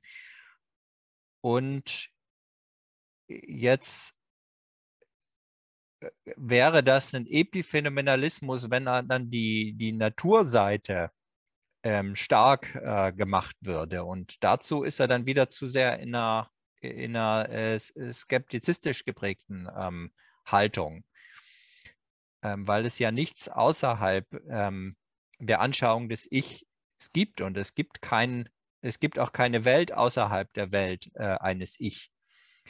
Ähm, also im Grunde genommen äh, ist die Sicht, die er, die, er vorschlägt, ist, ist sowas wie eine Zuspitzung einer, ähm, einer Sicht, die man ähm, über buddhistisch äh, geprägte Meditation ähm, vielleicht erreicht, nicht? wo auch das, ähm, das Selbst eigentlich nur zu dem Horizont wird, wo dann Gefühle, äh, Gedanken und so weiter kommen und gehen die dann immer, immer da sind. Nicht was über diese Übungen der Nicht-Identifikation ähm, wird das immer äh, deutlicher. Ich bin nicht der, der Gedanke, ich bin nicht äh, dies, dies und das und am Ende bleibt der Horizont ähm, übrig. Und da gibt es, da gibt es eine, ähm, da gibt es eine Ähnlichkeit. Und auf der anderen Seite, also zu Lungenwitz nicht, und auf der anderen Seite äh, eben diese ähm, Idee einer, einer biologischen Determination. Also anstelle äh, der Person entsteht eben diese Einheit verschiedener Reflexsysteme, die auch eine, eine Geschichte haben. Die Geschichte ist aber eine Geschichte von, äh, die aus einer eigen, eigenen Entwicklungsdynamik äh, ähm, geschieht. Nicht? Das, die ganzen Dramen können entsprechend äh, beschrieben werden. Die, die ähm, einzelnen äh, Persönlichkeiten äh, unterscheiden sich voneinander in den, also wie auch unterschiedliche Welten. Nicht? Also die, das, ähm, ich finde das ganz schwer, überhaupt an diese Konzeption ähm, die Frage zu stellen, ob hier das, äh, die subjektive Seite durch, die, ähm, durch so einen Objektivismus äh, geschluckt wird, weil das scheint irgendwie eine Konzeption zu sein, die von diesem Diskurs sehr schwer zu greifen ähm, äh, sehr schwer zu greifen ist. Und es gibt ein Problem, ähm, was eben bei dieser Idee von Welt, nicht, als äh, dass es immer eine Welt eines Ich ist und ähm, jedes Ich hat seine Welt, ähm, äh, dass wir da eben Pluralismus der Welten haben, im Gegensatz zu so einer transzendenten, äh, taleren äh, Konzeption, wie sie bei Husserl ausgeführt ist, wo dann eben die unthematische Voraussetzung der gemeinsamen Welt, also die ist die Bedingung für viele von äh, Zuschreibungen, äh, die, wir, die wir machen, die dann ähm, bei Husserl ana analysiert äh, werden können, nicht? mit Phänomenologie als, als Sinnforschung, dann hat er immer diese ähm, äh, Voraussetzungen im Sinne von äh, Bedingungen der Möglichkeit, die eigentlich so einem quasi kantischen Schema auch folgen. Und damit kann äh, Husserl eigentlich eine, ein relativ, also finde ich, elegantes ähm, äh, Modell von äh, geteilter Welt äh, und, und, so weiter in, entwerfen. Und das wird meines Erachtens bei, bei Lungwitz ähm, sehr viel schwieriger, und auch die Beschreibung oder Benennung der Bewährungszusammenhänge von, von äh, Konzeptionen einer objektiven Welt. Also das auch nur zu benennen. Ähm, aber ich sehe nicht, dass, ähm, dass dieses Problem ähm, so richtig äh, auftaucht, was man äh, eben mit einem ja, neuronalen äh, Reduktionismus äh, haben kann. Dazu ist dann der ähm, diese ergänzende Gegensatz, nicht der Phänomenalismus, auch zu stark. Die Frage ist, ob, äh, ob man sich wirklich auf so ein auf so eine höchst ambigue Perspektive wirklich einlassen möchte oder nicht, nicht doch äh, nach einem Modell sucht, was, äh, was eine äh, Versöhnung der, der Gegensätze mit entsprechenden Übergängen ähm, auch ähm, bereitstellt. Also die Übergänge, wenn solche zu finden sind, sind das eben bei, bei Lungwitz die ähm, erstmal das Ich durchgestrichen wird, nicht? Und äh, auf der anderen Seite, auf der Objektseite, eben in dem, was man untersuchen kann, äh, biologisch, medizinisch dann wieder, äh, wieder auftaucht. Aber wird es da wirklich überbrückt? Also es kann auch wie so ein Taschenspieler-Trick äh, scheinen. Am Ende sehe ich tatsächlich mehr diesen Gegensatz, der einfach, ähm, einfach durchgeführt wird, der einfach ähm, akzeptiert wird. Ich würde da gerne einhaken. Ähm, diese Idee, die du jetzt einige Male angesprochen hast, dass es bei Lungenwitz so eine Doppelposition gibt, in der auf der einen Seite das Ich durchgestrichen wird, auf der anderen Seite ähm, von einer Entdeckung der Seele gesprochen wird, äh, die Rede ist, nicht wahr? Sodass hier eines der vielleicht Zentralthemen von Lungenwitz Werk sichtbar werden könnte. Ähm, und diese Idee hast du uns ja auch mitgebracht in dem zweiten Material, ähm, auf das wir heute reflektieren können in, der, in unserer Sitzung, wo es da heißt, ähm, ich lese vor, eine andere Anschauung wie die des Ego existiert nicht. Es gibt nur eine Welt, die das Ich. Und jetzt äh, ist eben die Frage, die danach, was man daraus macht. Ähm, du hast jetzt gesagt, es verhält sich einmal so, dass das Ego bei Lungenwitz das ist, das sich wie, ähm, wie das Auge zum Gesichtsfeld verhält. Also es ist nicht selbst Gegenstand dieser Welt, sondern es ist das, was diese Welt gibt. Die Welt ist die des Ego und eine jenseitige Welt, jenseits des Ego, gibt es nicht. Aber das äh, Ego ist hier dennoch erforderlich, vielleicht in der Art eben des konstruktiven Prinzips auch. Und jetzt hat mich das ähm, schon, als du es uns per Mail geschickt hast, unmittelbar an einen Zusammenhang erinnert, der dir sicherlich bekannt ist und den du vielleicht auch im Hinterkopf gehabt hast, als du diese Rede von Auge und Gesichtsfeld angestimmt hast, nämlich an das, was Wittgenstein in seinem Traktatus schreibt. Genau.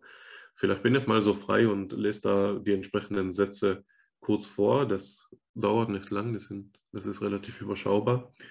Da heißt es bei ähm, 5.63, ich bin meine Welt. Und dann die weiteren Sätze. Das, äh, das Subjekt gehört nicht zur Welt, sondern es ist eine Grenze der Welt. Wo in der Welt ist ein metaphysisches Subjekt zu merken? Du sagst, es verhält sich hier ganz wie mit Auge und Gesichtsfeld. Aber das Auge siehst du nicht wirklich. Und nichts am Gesichtsfeld lässt darauf schließen, dass es von einem Auge gesehen wird. Das Gesichtsfeld hat nämlich nicht etwa eine solche Form. Das hängt damit zusammen, dass kein Teil unserer Erfahrung auch a priori ist. Alles, was wir sehen können, könnte auch anders sein. Alles, was wir überhaupt beschreiben können, könnte auch anders sein. Es gibt keine Ordnung der Dinge a priori. Und jetzt der letzte Satz. Hier sieht man, dass der Solipsismus streng durchgeführt mit äh, dem reinen Realismus zusammenfällt. Das Ich des Solipsismus schrumpft zum ausdehnungslosen Punkt zusammen. Und es bleibt äh, die ihm koordinierte Realität. Also hier ähm, ist eigentlich alles das, was du ausgeführt hast, für mich konvergent mit dem, was, äh, also was du zur Lungwitz-Position ausgeführt hast, konvergent mit dem, was hier bei Wittgenstein steht, nämlich, dass der Solipsismus, wenn man ihn zum, zum, zu Ende denkt, ähm, eigentlich mit einer realistischen Haltung ähm, in eine realistische Haltung münden müsste. Denn wenn äh, alles das, was es gibt, eben ego-relativ ist, dann können wir das Ego selbst auch aus unserer wissenschaftlichen, objektorientierten, sage ich jetzt mal, Betrachtungsrichtung kürzen und die Dinge so nehmen, wie sie uns scheinen. Ähm, genau. Vielleicht einmal bis zu diesem Punkt hast du diesen Gedanken vielleicht ähm, wirklich in Anlehnung an Wittgenstein schon entwickelt und ist das bei Lungenwitz tatsächlich so, dass diese Motive, die ähm, jetzt ja auch immer wieder angeklungen sind, nicht wahr? Dass, dass ich äh, nicht in der Welt ist, so, sondern gewisserweise an der Grenze der Welt, dann koordiniert ist mit diesen Problemen von ähm, auf der einen Seite Konstruktivismus, auf der anderen Seite ähm, Skeptizismus und auf, auf der ja, wieder anderen Seite Solipsismus. Sind das Themengebiete, äh, mit denen Lungwitz sich auseinanderfasst oder bin ich da auf einer falschen Spur? Ja, ähm, ja also erstmal tatsächlich ist diese Wittgenstein-Passage äh, für mich äh, da ein Anker äh, gewesen, also in einem, ähm, in einem Nachdenken. Ähm, jetzt äh, diesen Problem, also diesen äh, Themen, also die äh, parallel sind, sag ich mal, zu den äh, Konstruktivismus-Diskursen. Damit beschäftigt sich Lungwitz ähm, zum Teil. Also gerade die Rolle jetzt, äh, also wie, wie kommen wir zu wissen, was können wir sicher wissen, wie ist es mit, ähm, ähm, mit der Induktion nicht? Also wie weit äh, führt, führt Induktion, was äh, oder die Rolle jetzt von, von äh, kontrafaktischen äh, Konditionalsätzen, nicht? Es gab keine, ähm, die dann eben Kausalität äh, beschreiben, ja schon bei Hume, aber es gab zu der Zeit äh, keine Idee, wie man Wahrheitsbedingungen von solchen ähm, kontrafaktischen Konditionalsätzen ähm, ausbuchstabieren kann. Nicht? Das wurde dann erst äh, später dann in der analytischen Metaphysik ähm, konsequenter entwickelt im späteren 20. Jahrhundert. Ähm, und ich meine, an solch, solchen Sachen äh, sucht er sich immer wieder abzuarbeiten. Ich bin mir nicht sicher, ob er jetzt, weil wir dieses Solipsismus-Thema äh, hatten, ähm, wie, wie er darauf genau reagiert hatte. Bei ihm ist es immer so, dass ähm, die ähm, äh, andere eben als, äh, als, also als Objektives ungleich stärker ist wieder als das Subjekt. Und das gibt so ein, ähm, nicht, dass ähm, wenn der andere sozusagen Objekt ist, heißt es nicht, dass er objektiviert ist, weil äh, also Objektivität gibt es bei Lungwitz nicht, sondern was, was er Objektität nennt. Und ähm, der andere ist eben so stark, dass es dann auch wieder das, ähm, dass das Subjekt ähm, äh, als das Nichtseiende dem gegenübersteht.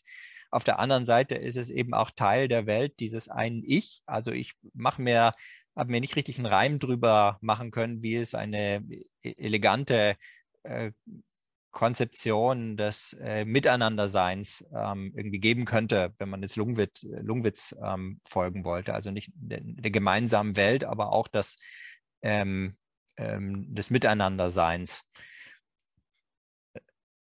Ich meine, ich denke da immer so ein bisschen nicht, was kann man mit diesen Bauteilen äh, bauen, wie kann man die zusammenfügen, dass da ähm, irgendwie Modelle entstehen, die, die, ähm, die äh, Relevanzen unseres ähm, alltäglichen Lebens ähm, gut, ähm, gut benennen ähm, können und vor eben einem, irgendwie einem bestimmten Hintergrund auch erklärbar machen. Und äh, da sehe ich gerade mit ähm, dieser solipsistischen äh, Tendenz dieses rigorosen ähm, Präsentismus auch eine, eine Falle, also die auch analog ist, nicht zu dem, was jetzt in der äh, französischen Philosophie äh, Levinas äh, den Mystikern äh, vorgeworfen hat. Nicht, dass sie sich in die Muschel ihres Selbst ähm, zurückziehen würden.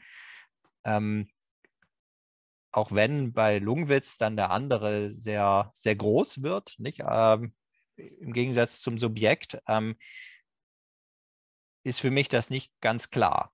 Also wenn jetzt das Ich seine eigene Welt ähm, hat oder es ist nicht griffig, sagen wir mal so. Es ist nicht äh, griffig ähm, mit Blick auf äh, Mitmenschlichkeit und das Teilen einer Welt. Die Frage scheint auf mich auf einen Punkt zusammenzulaufen. Ähm, und das ist dieser Begriff der Welt. Ja, du hast in ähm, der bereits jetzt mehrfach angesprochenen Passage noch ein drittes Zitat von Lungwitz. Und das ist, nur das Ich hat seine Welt, seine in Klammern. Nur das Ich hat eine, seine Welt, die biologische Summe aller Individuen. Also, die Art und Weise, wie ihr jetzt gerade beide über Solipsismus gesprochen habt, lädt für mich die Frage danach ein, was kann denn in, unter diesen Bedingungen überhaupt noch Weltlichkeit bedeuten? Ja, wie ist so etwas strukturiert? Was ist ähm, diese Welt? Das ist eine Frage, die sich jetzt existenzial ontologisch, äh, fundamental ontologisch aufrollen ließe. Was heißt Weltlichkeit denn überhaupt noch? Was ist die, ähm, das Integrationsmoment all dieser phänomenalen Gegebenheiten, die für das Ich gegeben sind. Was kann das Strukturprinzip davon sein? Aber die Antwort, die er gibt, ist die biologische Summe aller Individuen. Im zweiten Teil dieser Aussage aller Individuen siehst du, äh, sehen wir sicherlich das, was du gerade angesprochen hast, dass Lungwitz auch eine alteritätsphilosophische Seite hat. Das kann anders kaum gemeint sein. Aber das Integrationsmoment ist ja doch jetzt wieder in letzter Instanz die biologische Summe. Ja, Summe ist natürlich auch wieder ein schwieriger Begriff. Das wissen wir aus der Mereologie, aus der Lehre von Teilen und Ganzen, dass es zur Summe noch andere Formen der Vereinheitlichung gibt, aber das will ich jetzt mal ausklammern. Mir geht es nur darum zu sagen, wenn wir die Welt, diese phänomenale Welt, die jetzt eigentlich das Ganze des Subjekts ausmacht und insofern auch den äh, Integrationspunkt für den Solipsismus, den ihr gerade besprochen habt, ja, wenn wir die jetzt biologisch bestimmen, was heißt das? Da führt uns zum einen Teil sicherlich an den Punkt zurück, in dem wir vorhin über Vitalismus gesprochen haben. Ja, der Begriff ist sehr weit. Bios ähm, gibt etymologisch einen großen Bedeutungshorizont vor. Was aber heißt das jetzt genau? Und das führt uns sicherlich an die Prinzipien dieser Philosophie. Wenn Lungwitz, wie besprochen, Chemiker und Mediziner gewesen ist und du äh, sprichst selbst von einem medizinisch-biologischen Reduktionismus, dann stellt sich doch die Frage, äh, auch vor dem Hintergrund der vorhin besprochenen Idee des Gesamtorganismus, was hier das Integrationsmotiv ist. Was ist das für eine Biologie, die weltlich sein kann? Nicht nur, was ist das für eine Welt, die wir jetzt biologisch bestimmen können. Na klar, da können wir anfangen vom, von der Zelle ähm, bis, bis zum Organismus. Das ist nicht so sehr ähm, die Frage der Biologie als naturwissenschaftlicher, empirischer Disziplin, sondern die Biologie als philosophisches Prinzip dieser Epistemologie. Die, die ganze Bringschuld scheint mir hier auf den Begriff der Biologie zu lasten. Und wenn du jetzt Lungwitz als Psychobiologen einführst, dann scheint die Antwort ja eben nicht nur Biologie zu sein, sondern Psychobiologie. Es könnte ja vielleicht auch die psychobiologische Summe aller Individuen sein. Unter Umständen mit einem starken, einer starken Betonung auf Biologie. Aber was ist es nun? Was ist das Erklärungsprinzip für Biologie, so dass sie die ganze Welt strukturieren kann. Was ist die Ordnungsfunktion der Biologie? Ist das so etwas wie der Elan Vital Bergsons? Ist das so etwas wie die, äh, der Evolutionismus Darwins? Ist das äh, tele teleologisch aufgebaut? Ist das mechanizistisch aufgebaut? Gibt es hier ein, ähm, eine Kosmogonie, die dahinter steckt? Ist Biologie hier ein Begriff, der ins Metaphysische hineinragt? Oder ist der Skeptizismus bei Lungwitz so stark, dass er sich auf diesen Phänomenalismus zurückzieht und sagt, Biologie ist einfach nur unsere Betrachtungsweise. Wir haben keinen anderen, äh, wir haben keinen besseren Zugang, um der Weltlichkeit der Welt gerecht zu werden, als sie durch biologische Augen zu betrachten. Und dann be bezeichnet das Wort Biologie hier eben nicht mehr Prinzipienhaftigkeit, sondern es bedeutet so viel wie methodologischer Zugang. Das muss ich sagen. Also es scheint mir, wenn wir also auf die Grundlagen von Lungenwitz äh, blicken und uns fragen, was er philosophisch zu bieten hat für die Psychologie, die Schicksalsfrage zu sein. Was für ein Begriff steckt dahinter? Und der würde dann auch den ganzen Rahmen für einen Anschluss an Neuropsychologie zum Beispiel setzen. Also, ähm, ist es ein elaborierter äh, Begriff der Biologie oder übernimmt er den aus der Tradition? Ist es einer, den er von seinen ähm, akademischen Lehrern hat? Gehört er damit in eine Denkschule hinein? Oder gibt es einen idiosynkratischen, Lungwitzschen Begriff des Biologischen? Ja, also es gibt ähm, bei vielen Begriffen ähm, äh, teils einen, einen, wissenschaftlichen oder wissenschaftsnahen und dann eher weltanschaulichen ähm, Gebrauch. Und mir scheint das, also gerade bei diesem äh, biologischen, bei, bei Lungwitz auch ein bisschen äh, überzugehen. Es ist die Frage, also wie, wie verstehen wir, wie sollten wir uns verstehen? Und äh, da spielen ähm, e eben die, diese ähm, also nicht Verständnisse biologischen Funktionen, aber auch biologischen ähm, Entwicklungen von Individuen eine Rolle, genauso wie die Entwicklung von Gesellschaften und letztlich auch Darwinsche äh, Vorstellungen. Also immer wo eine Art von ähm, biologischer Eigendynamik oder Eigendetermination auch äh, größer werden, also eine, eine Rolle spielen. Und ähm, ich meine, dass ähm, diese äh, dieses Konzept, also so eine Welt als quasi biologischer äh, Entität hat ähm, verschiedene äh, Richtungen, also in denen man das bearbeiten und hinterfragen kann. Und eins, da finde ich eben ganz prägnant eben bei dem radikalen Konstruktivismus, äh, bei Glasersfeld, der schließt eben an Entwicklungspsychologie bei Piaget an, aber hat ähm, grundlegendere also auch äh, biologische Begriffe mit, ähm, mit dem Hintergrund. Da wird im Grunde genommen, ähm, werden unsere theoretischen Leistungen ähm,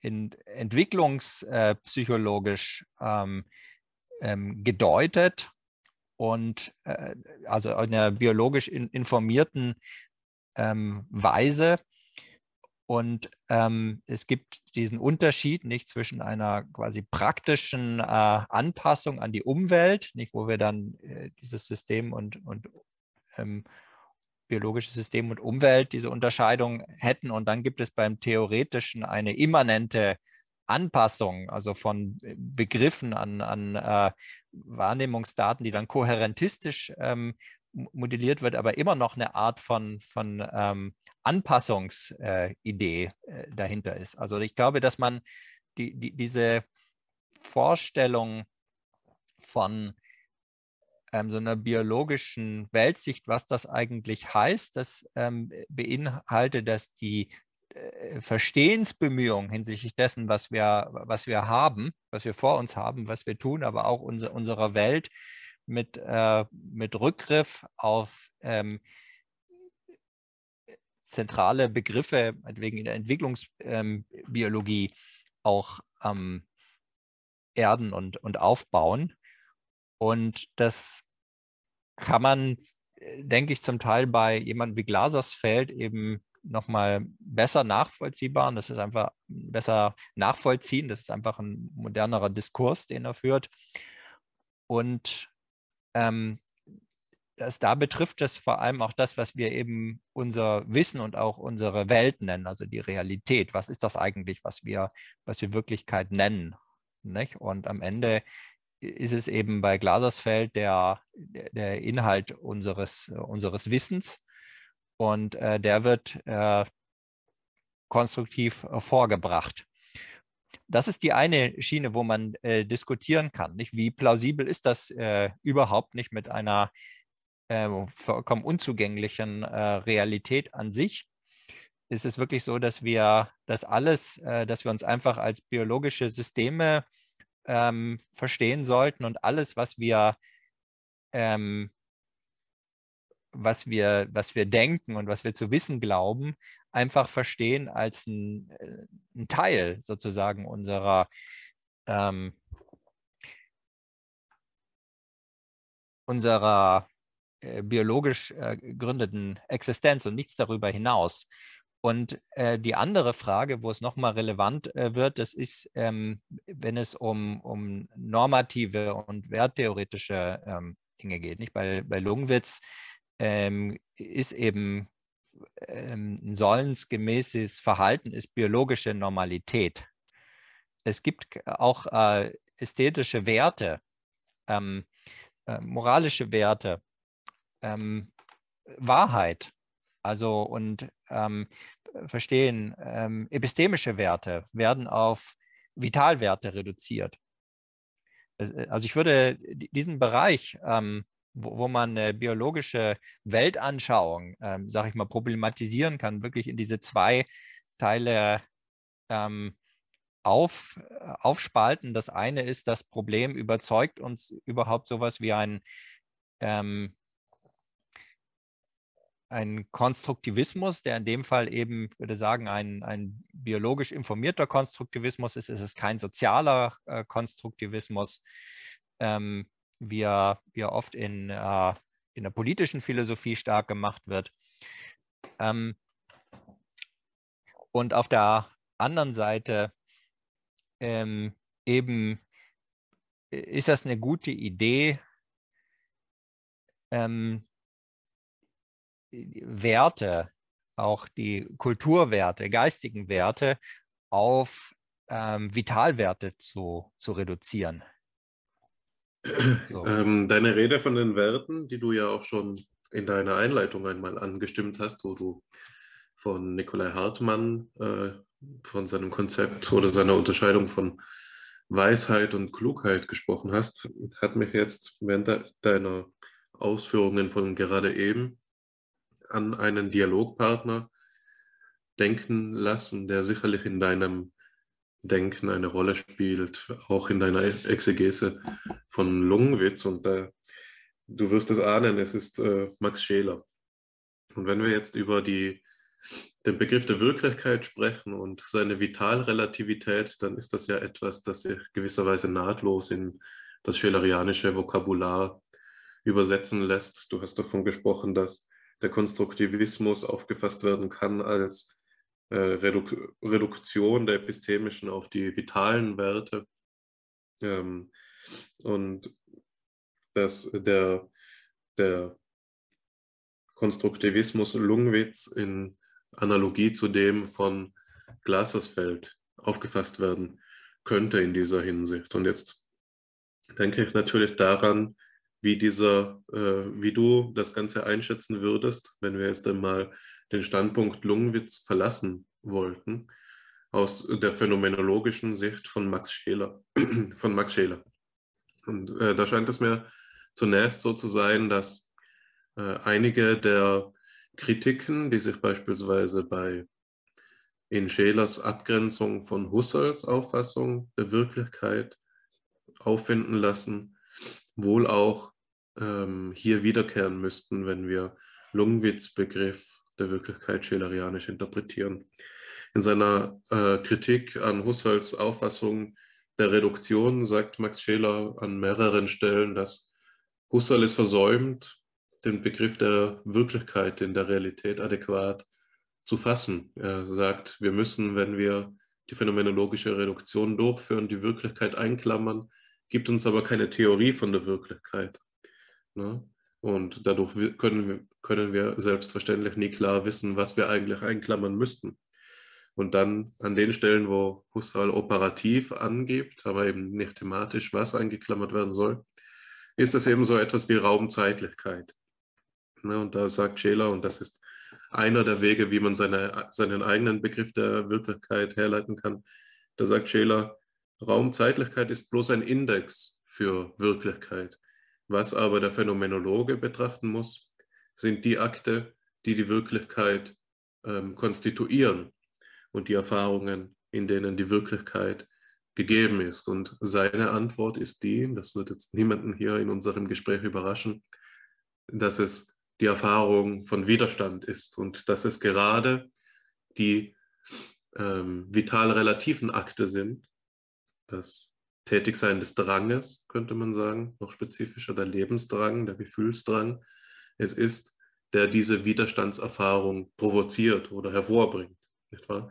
Und da sehen wir die Reduktion der epistemischen Werte äh, bei Lungwitz auf die vitalen, taucht hier wieder auf in der Auffassung, dass es ähm, die Vitalsphäre ist, in der wir die Realitätserfahrung machen bei Max Scheler, aber natürlich ähm, in Abgrenzung von beispielsweise deiner Darstellung der Analogie von, von Glasesfeld äh, und Lungenwitz, ist es hier nicht so, dass das Wirkliche ähm, durch Sätze aufgefasst werden könnte in einer quasi intellektualistischen Weise oder dass wir der uns irgendwie äh, intelligibel ähm, darauf beziehen, propositional, sondern dass es eben eine gelebte Konstitution von Wirklichkeit ist.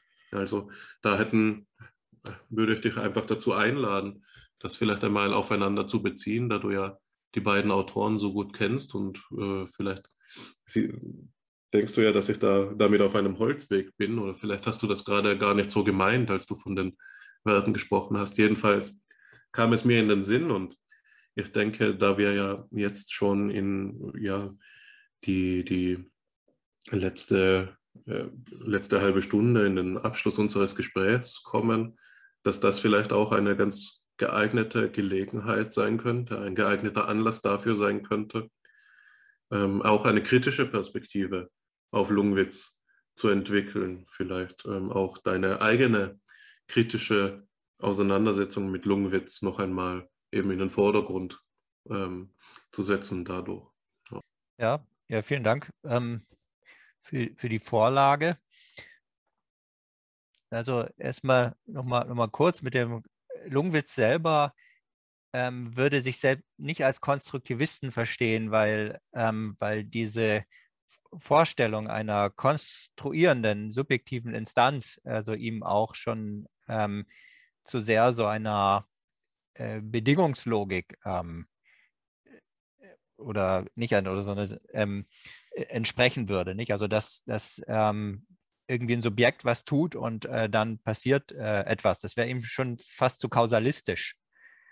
Aber nicht, also diese Grobform, dass ähm, das ist also wirklich eher also Korrelationen, ähm, die, die aufgebaut werden, die aber nicht ähm, mit Blick auf äh, X, weil Y ähm, äh, gedeutet werden, sondern das sind dann in der Regel ähm, äh, wechselseitige Bedingungsverhältnisse, also nicht äh, sind symmetrische, nicht asymmetrische ähm, Bedingungsverhältnisse, die, die, er akzeptiert. Aber äh, das ist nur das ist eine Kleinigkeit. Und der, also mit Scheler, das ist deswegen interessant, weil er, also dieser Vergleich, weil er einerseits eben ähm, sehr vieles darüber erzählt, über ähm, Aspekte, sagen wir, unserer Lebenswelt, die äh, vital relativ sind oder auch am ähm, Blick auf ge wissenschaftliche Gegenstände, die er als vital relativ ähm, bezeichnet. Und selbst äh, Raum und Zeit, äh, wenn ich mich richtig erinnere, sind bei ihm ähm, vital ähm, relativ. Und ähm, damit ähm, auch eine Form der ähm, Reduktion, sage ich mal, auf Bedingungen, auf ähm, biologische ähm, Bedingungen oder zumindest Leben. Nicht? Also das ist äh, eine Frage, wie weit ist es dann biologisch, in, wenn man das wissenschaftlicher versteht, äh, was biologisch ist. Ähm, aber da gibt es eine Parallele. Und auf der anderen Seite, da gibt es eine Parallele zu Lungwitz, auf der anderen Seite in der Wertetheorie äh, gibt es eine starke Verweigerung gegenüber der Reduktion von höheren Werten auf Vitalwerten. Nicht? Dann, da gibt es immer die höheren Werte wie, wie Wahrheit, äh, auch ästhetische Werte, äh, Schönheit oder, oder moralische Werte, äh, die haben ähm, eben tatsächlich gegenüber den äh, niedereren Werten also ganz besondere Vorteile. Zum Beispiel die, dass, dass die Güter, entsprechenden Güter nicht aufgeteilt werden müssen wie Kuchen. Nicht, dass der eine nicht bekommt, was jemand anders bekommt. Wenn, wenn du moralische Werte realisierst, heißt das nicht, dass ich weniger Platz habe, um für mich äh, moralische Werte zu realisieren. Nicht? Und äh, aus diesen aus solchen Eigenschaften höhere Werte äh, ergibt sich einiges, äh, was sehr in, interessant ist, nicht? In so einer Perspektive, wenn man über die Rolle von, von Idealen und, und hohen Werten nachdenkt. Und äh, solche Reflexionen ähm, finden bei, bei Lungwitz keinen, äh, keinen Platz, auch was es motivationstheoretisch äh, bedeutet, durch höhere Werte motiviert zu sein. Ähm, äh, das andere, jetzt diese äh, Daseinsrelativität, ist, äh, finde ich, ein sehr interessantes äh, Konzept bei, äh, bei Scheler, ähm, das so vielen Einwänden von antirealistischer oder konstruktivistischer Seite gegen Realismen äh, mit aufnehmen kann, aber meiner Meinung nach nicht die Schwächen von konstruktivistischen, äh, konstruktivistischen Ansätzen, von radikal-konstruktivistischen Ansätzen übernimmt. Ähm, und, und zwar also sehe ich halt ähm, zumindest eine, nicht, also die eine Stärke von dem Konstruktivismus, äh, radikalen Konstruktivismus ist, dass er nicht, äh, dass er sich zurückhält in Behauptungen über Dinge, ähm, die nicht ähm, Inhalt unseres Bewusstseins äh, sind, deren wir uns nicht als Inhalte unseres Bewusstseins versichern. Ähm, was eine, eine Schwäche meines Erachtens ist äh, beim radikalen Konstruktivismus, das ist, dass, ähm, dass es auch keine Indizien für äh, sowas wie eine unabhängige Außenwelt äh, gibt, sondern gar nichts, was irgendwie ein Anzeiger hinsichtlich dessen, äh, dessen ist. Nicht? Und bei ähm, viele, auch Glasersfeld, argumentieren äh, eben, dass äh, induktive Schlüsse nicht ähm, ähm, dass, dass, sie nicht äh, rational oder eben in einer gewissen Weise epistemisch nicht erlaubt ähm, seien und ähm, sondern nur deduktive Schlüsse, also ähnlich wie das im, im kritischen Rationalismus bei Popper so äh, stark gemacht ist, dass äh, worum man am Ende nicht, man, man kann nur auf deduktive Schlüsse äh, am Ende bauen. Und schon an dieser Stelle gibt es ein kleines, äh, kleines Problem, nämlich, ähm, dass äh, zwar unsere normative Praxis so ist, dass wir sehr stark, nicht, also auch in der, in der logischen Analyse unterscheiden äh, zwischen induktiven und, äh, und, und, deduktiven Schlüssen, aber am Ende äh, sind die ganzen logischen Regeln, auf die wir uns äh, berufen, in, in, großen Teilen über induktive Prozesse bewährt. Das heißt, was mental passiert, wenn wir uns äh, logische Regeln aneignen, ähm, das unterscheidet sich nicht so groß, also im induktiven also da ist das Induktive und das, das Deduktive nicht in der Schärfe voneinander äh, getrennt. Ähm, nicht, das ist ein, ein, Thema, nicht? Also wie stark unterscheidet sich äh, a priori und a posteriori, ein Thema, wo Timothy Williamson zum Beispiel einiges äh, drüber geschrieben hat, der auch die Position stark macht, dass, die, dass der Unterschied äh, oft überschätzt wird. Nicht, dass er nicht so tief ist, wie oft vorausgesetzt wird und macht dann äh, zwischen logisch, mathematischen und empirischen äh, ähm, Untersuchungen dann eben die Analogien sehr stark. Und ich finde, da hat er recht. Und damit fällt äh, wird ein Argument, ein zentrales Argument von so radikal ähm, konstruktivistischen Positionen schwächer. Ähm, ein anderes äh, Argument ist, dass äh, wir zwar nie sicher wissen können, nicht? Also wenn wir jetzt diese Widerstandserfahrungen machen, ähm, ob wir einfach nur an uns selbst stoßen. Nicht? Also in einem radikalen Konstruktivismus äh, können wir eben nicht, äh, natürlich nicht unterscheiden, ob ähm, das einfach äh, quasi subjektinterne ähm, äh, Konflikte sind, die unsere Widerstandserfahrungen ähm, dann machen, äh, ob wir ja, an uns selbst stoßen oder ob wir an was in der Außenwelt stoßen.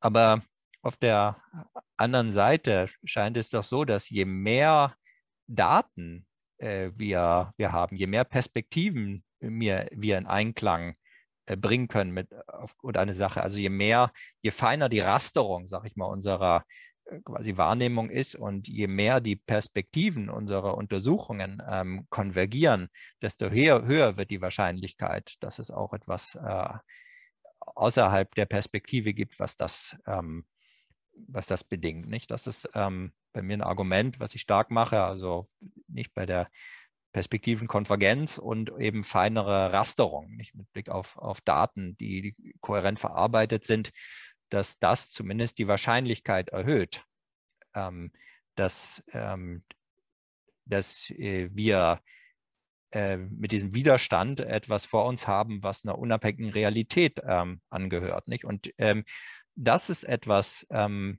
also diese indexikalische Rolle von Widerstandserfahrungen, ähm, den äh, kann Scheler in seiner Konzeption sehr grundlegend ähm, Rechnung tragen. Er relativiert sehr vieles in einem Konzept von Daseinsrelativität, aber es ist interessanterweise eben anschlussfähig an vieles in der ähm, neuen Physik, in der modernen Physik. Er äh, stellt Beziehungen dar sowohl zur Relativitätstheorie als auch zur Quantenmechanik, also wo er seine Relativierungen ähm, immer wieder ähm, auch äh, begründet. Also er hat da nicht nur a priori phänomenologische äh, Überlegungen im Hintergrund, sondern er kann manches durchaus auch mit ähm, einer gegebenen Praxis in äh, modernen Wissenschaften ähm, kohärent in Verbindung bringen.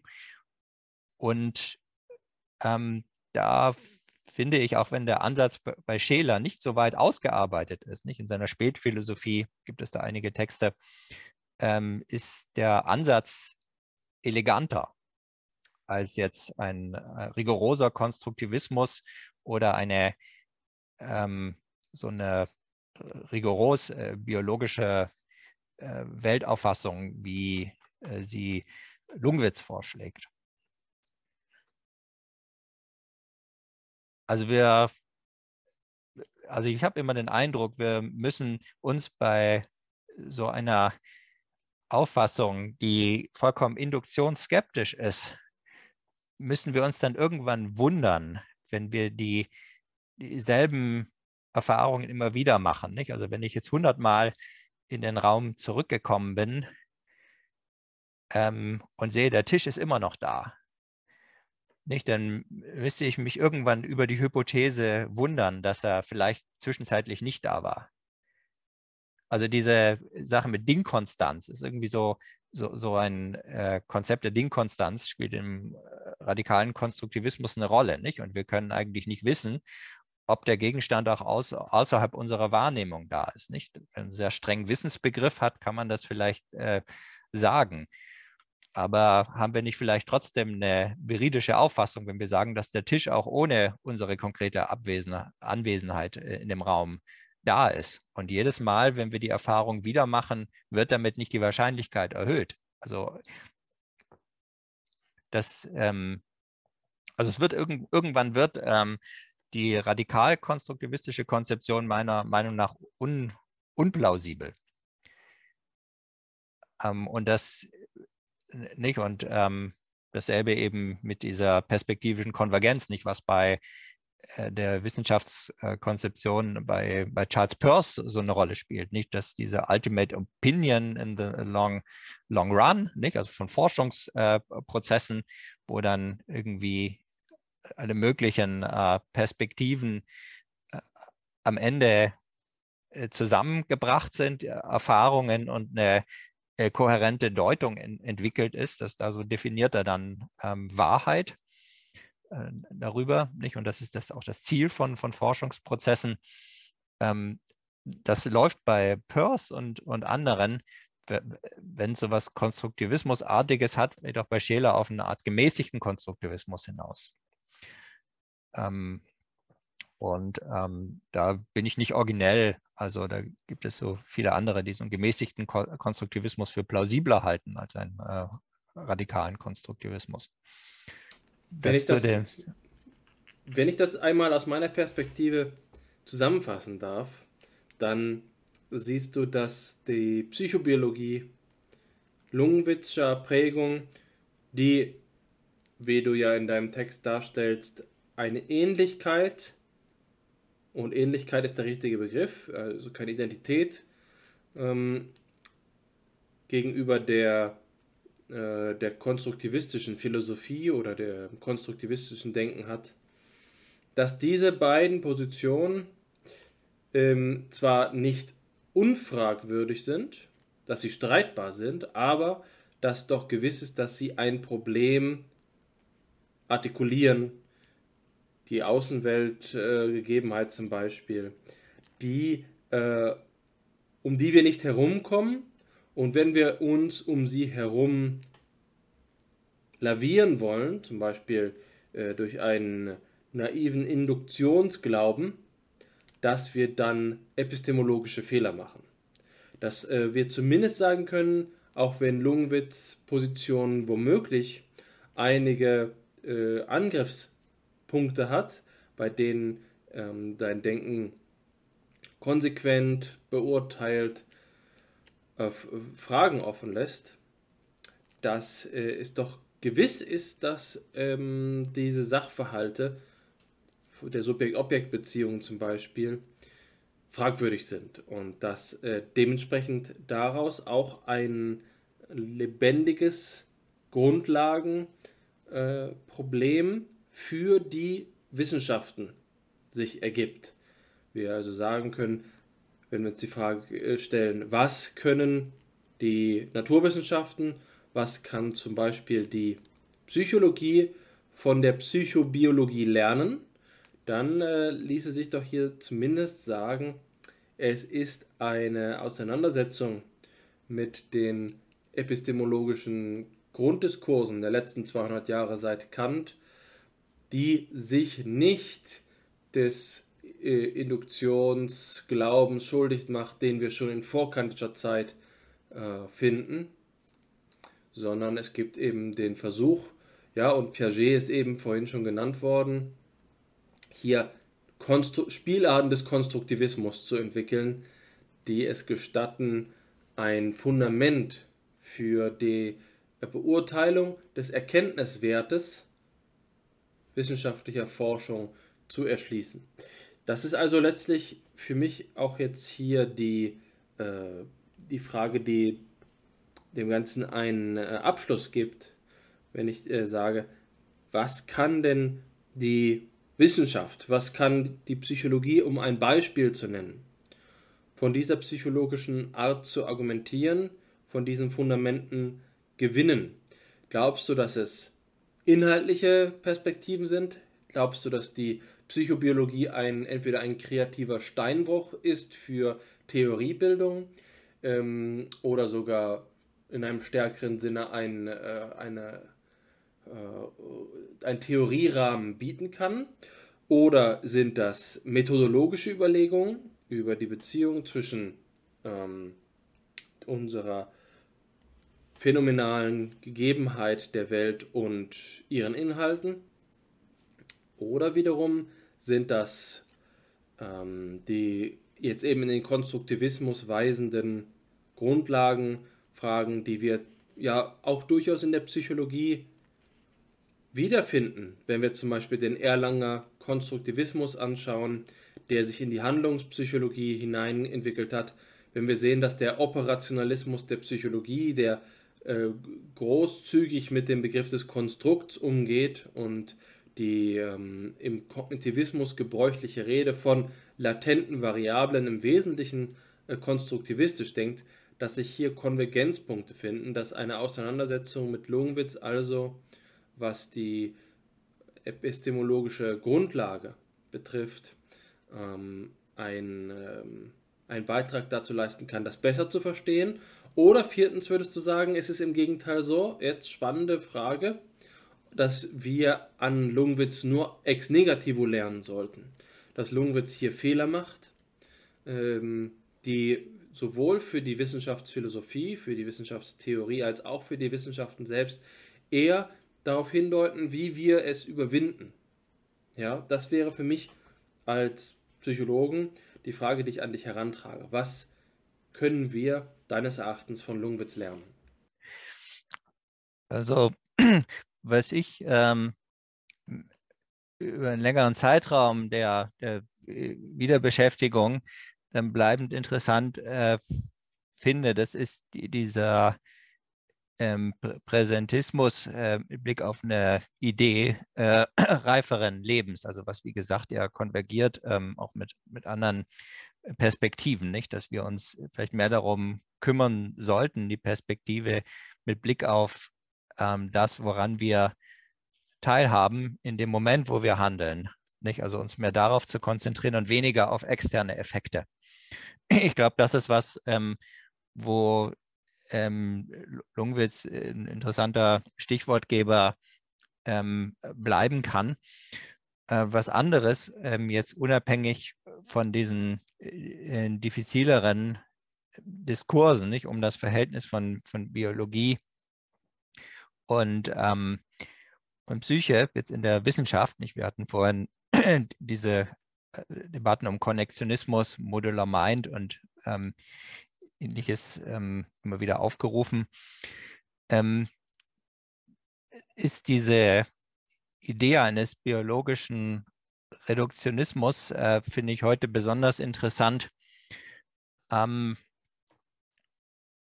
nicht so sehr als ein, ein, Fehler, den vielleicht Personen begehen. Also theoretisch finde ich, ist es, äh, ist es ein Kurzschluss. Also hat ja ähm, Hartmann auch vieles zu ähm, zugeschrieben, zu diesen Reduktionismen, dann hat man eben das Problem, bestimmte Phänomene nicht mehr gut äh, darstellen zu können, weil man dafür nicht über die Begriffe verfügt, weil man sie eben auch mit raus reduziert hat. Das heißt, unser, äh, das Problem einer semantischen Verarmung und äh, damit auch einer ähm, Verarmung unseres Verhaltensvokabulars, wenn wir unseren Begriffen glauben, ähm, die, die ist, äh, denke ich, äh, immer auch da. Nicht wie weit das jetzt auf Lungwitz äh, zutrifft, darüber kann man auch noch mal diskutieren.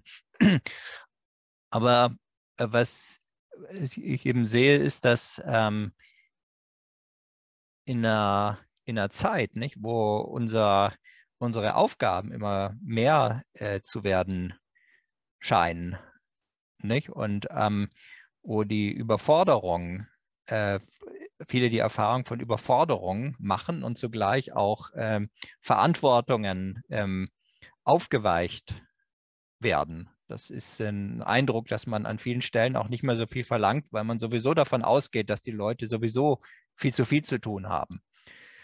Ähm, wo ganz viele Entscheidungen getroffen werden äh, sollen über Dinge, über die man keine Ahnung hat und über die man auch vielleicht niemand gut beraten kann. Also in einer komplexer werdenden Welt, wo die Möglichkeiten immer noch mehr werden, da, da denke ich, ähm, ist unsere kognitive Kohärenz ähm, oft, äh, oft tatsächlich überfordert. Und dann gibt es noch sowas wie eine Kohärenz des Nervensystems, die das dann übernimmt. Das heißt, wir machen mehr und mehr die Erfahrung, dass Leute einfach Entscheidungen treffen, ähm, die sie dann niemandem richtig erklären können und nach einem Jahr eine Interpretation dafür haben, wo sie aber im Nachhinein der Meinung sind, das musste irgendwie sein, so zu entscheiden. Nicht? Und äh, das ist was, das, das Nervensystem selber ist stumm, nicht? Unsere, ähm, das, was wir als moralische Person repräsentieren, kann sich artikulieren, übernimmt Verantwortung, erklärt sich ähm, möglich, aber dieses, ähm,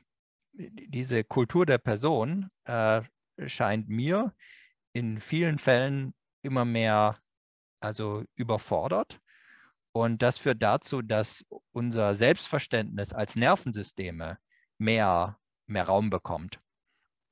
Also da, wo wir selber nicht wissen, wie wir unser Selbstbild ähm, und, und das ist ja immer eine Synthese aus Rollenübernahme angeboten, auch aus, ähm, aus der umgebenden Gesellschaft ist, ähm, wenn wir ähm, sozusagen in dem nicht mehr imstande sind, äh, kohärent und Selbstbilder und damit äh, verbundene Handlungsentwürfe sowas zu, zu organisieren, äh, kognitiv, dann gibt es, hört das Leben ja nicht auf. Und das, was aber weitergeht, das funktioniert auch, aber dann eben nicht äh, unbedingt auf der Ebene der maximierten kognitiven Kohärenz. Und ähm, ich, ich, also mein Eindruck ist, dass diese Diskurse, also dass ein heutiger, auch politischer Diskurs um Biologismus, ähm, was damit zu tun hat, dass die Relevanz äh, von biologischen Prozessen im alltäglichen Leben, also dass uns gewissermaßen die Biologie ähm, dazwischen fährt in unseren Projekten, dass äh, Mitmenschen von uns unberechenbar äh, handeln, weil eben die also kognitive ähm, Selbstkontrolle in gewisser Weise von Aufgaben und Optionen über, überfordert ist und das trotzdem weitergeht. Nicht diese Erfahrungen machen wir mehr und wir lernen mehr zu, äh, zu beobachten, was jenseits ähm, unserer äh, Selbstdarstellungen und ähm, explizit übernommenen Verantwortungen und so weiter liegt. Und äh, das ist etwas, also ich habe gemerkt, dass ähm, diese biologische Perspektive im weitesten Sinne, also dass man auch außerwissenschaftlich, nicht, also ganz im, im Alltagsdenken eben äh, diese, also darwinistische Modelle und, und ähnliches äh, übernimmt, dass das oft leichter zu einer Kohärenz in der Situationsdeutung führt, als wenn man sich einfach mit den Selbstver expliziten Selbstverständnissen und, äh, und so weiter, weiter beschäftigt. Nicht? Und das ist, denke ich, eine Erfahrung, die viele Menschen machen. Deswegen ist für mich ähm, ähm, im gewissen Rahmen ein, ein Biologismus eher eine strukturelle Geschichte, also dass es einfach Situationen gibt, ähm, die es vorteilhaft erscheinen lassen, äh, Situationen mit mehr Augenmerk auf äh, biologische Konzepte zu interpretieren. Und äh, das gefährdet zugleich die Kultur der Person. Und das ist aber ein Problem, was nicht von Meinungen kommt, meiner Meinung nach, sondern von Strukturen im, im, in der Lebenswelt. Also, dass ich habe dann eher die Tendenz zu sagen, ähm, dass ähm, so diese biologistischen äh, vielleicht Überbetonungen, dass die eher eine Reaktion auf eine Lebenswelt darstellen, als dass sie selber die Situation äh, durch einen einseitigen Fokus äh, verändern. Aber über sowas kann man auch immer, immer diskutieren. Und für mich ist es grundsätzlich so, nicht, weil ich mich viel mit Positionen beschäftige, wenn ähm, in der Philosophie ähm, überhaupt im Diskurs sehr einseitige Positionen äh, sind, dann schadet das oft nicht. Ähm, die gewinnen oft eine größere Prägnanz, also durch diese Einseitigkeit. Und ob jetzt äh, jemand selber in einer einseitigen Position verharrt oder ob eine, ähm, eine andere Autorenpersönlichkeit vielleicht äh, verschiedene einseitige Positionen äh, fiktiv entwirft und miteinander ins Spiel bringt, das ist äh, für den Effekt ähm, oder für den Gewinn in der Auseinandersetzung für mich kein äh, so großer Unterschied. Also ob ich die Pole äh, ins Gespräch miteinander bringe oder ob das ein, äh, ob das jemand vor mir getan hat und ich es noch rezipiere. Deswegen ähm, finde ich auch, dass dort, wo die Grenzen sehr deutlich sind, äh, und das finde ich bei Lungwitz durchaus, ähm, ist das nicht an allen Stellen Nachteil, sondern auch hier entsteht, ähm, genauso wie in anderen Positionen, die ich ähm, teils einseitig finde, äh, eine, eine Prägnanz, äh, wo man auch äh, was gewinnen kann. Ja, vielen Dank, äh, Friedrich. Ich denke, dass du damit ganz gut auf den Punkt gebracht hast, was man von Lungenwitz äh, mitnehmen kann und wie man ihn auch weiterentwickeln kann, was die Psychologie uns, äh, die Psychobiologie uns heute noch zu sagen hat im philosophisch-psychologischen Diskurs. An einer Stelle in deiner Antwort hast du jetzt schon das äh, Phänomen der kognitiven Kohärenz in der Rückschau angesprochen. Das nennen wir in der Psychologie manchmal den Hindsight Bias. Dass die, dass die Entscheidungen, die wir einmal getroffen haben, uns in der Rückschau als genau die richtigen und irgendwie unvermeidlich ähm, na, äh, erscheinen mögen. Auch wenn sie in der Zeit, in der sie getroffen wurden, vielleicht eben durch das, so wie du es beschrieben hast, durch ein Höchstmaß an Unsicherheit und auch Nicht-Expliziertheit charakterisiert werden könnten. Und jetzt möchte ich auch mit Blick auf die Zeit mein, meinen Beitrag zur Kohärenzstiftung in der Rückschau äh, tun und unser heutiges Gespräch kurz Revue passieren lassen. Also es kurz zusammenfassen, worüber wir gesprochen haben, bevor ich dir dann noch einmal die Gelegenheit gebe, ähm, das letzte Wort als unser Ehrengast selbstverständlich äh, an unsere Zuhörer und Zuhörerinnen zu wenden.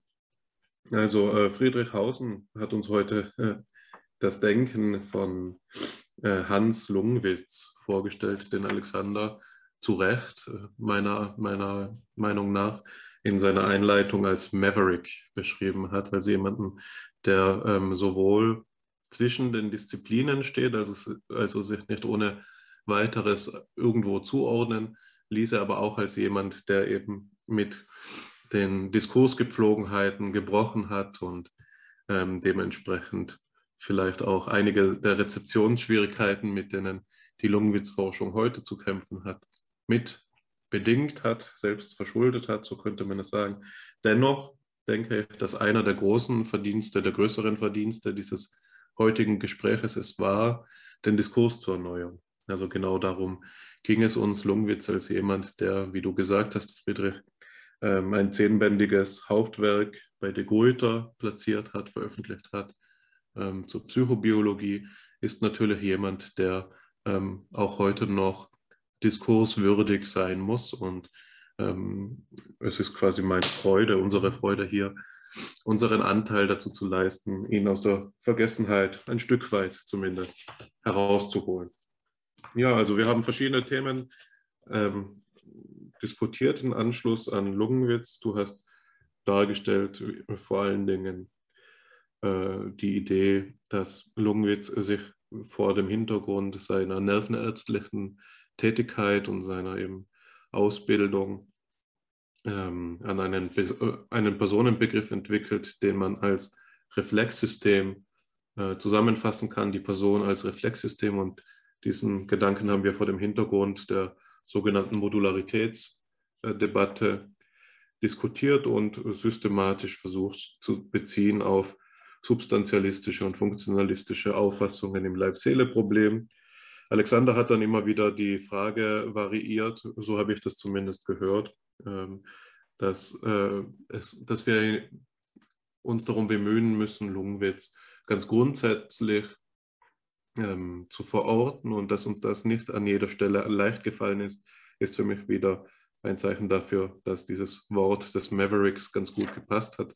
Aber da haben wir uns eben darum bemüht, festzustellen, ob Lungwitz jetzt jemand ist, der in der Tradition von Friedrich Albert Lange eine Psychologie ohne Seele ähm, entwickelt äh, hat oder eben nicht. Und das ist dann ja kulminiert in dieser äh, These, die in dem Material, das du uns mitgebracht hast, durchgekommen ist, nämlich dass für Lungwitz der Begriff des Ego so eine Sonderstellung aufweist, ähnlich wie bei Wittgenstein, nämlich dass es gewisserweise wie das Auge äh, sich verhält zum Gesichtsfeld, so verhält sich das Ego zur Welt. Also es gibt keine Welt jenseits der Welt des Ego. Darüber haben wir gesprochen in, im Anschluss an Lungenwitz und jetzt zuletzt hast du uns eben verschiedene Kritik- und Anschlussmöglichkeiten an Lungenwitz denken angesichts nicht nur verschiedener gegenwärtig diskutierter Positionen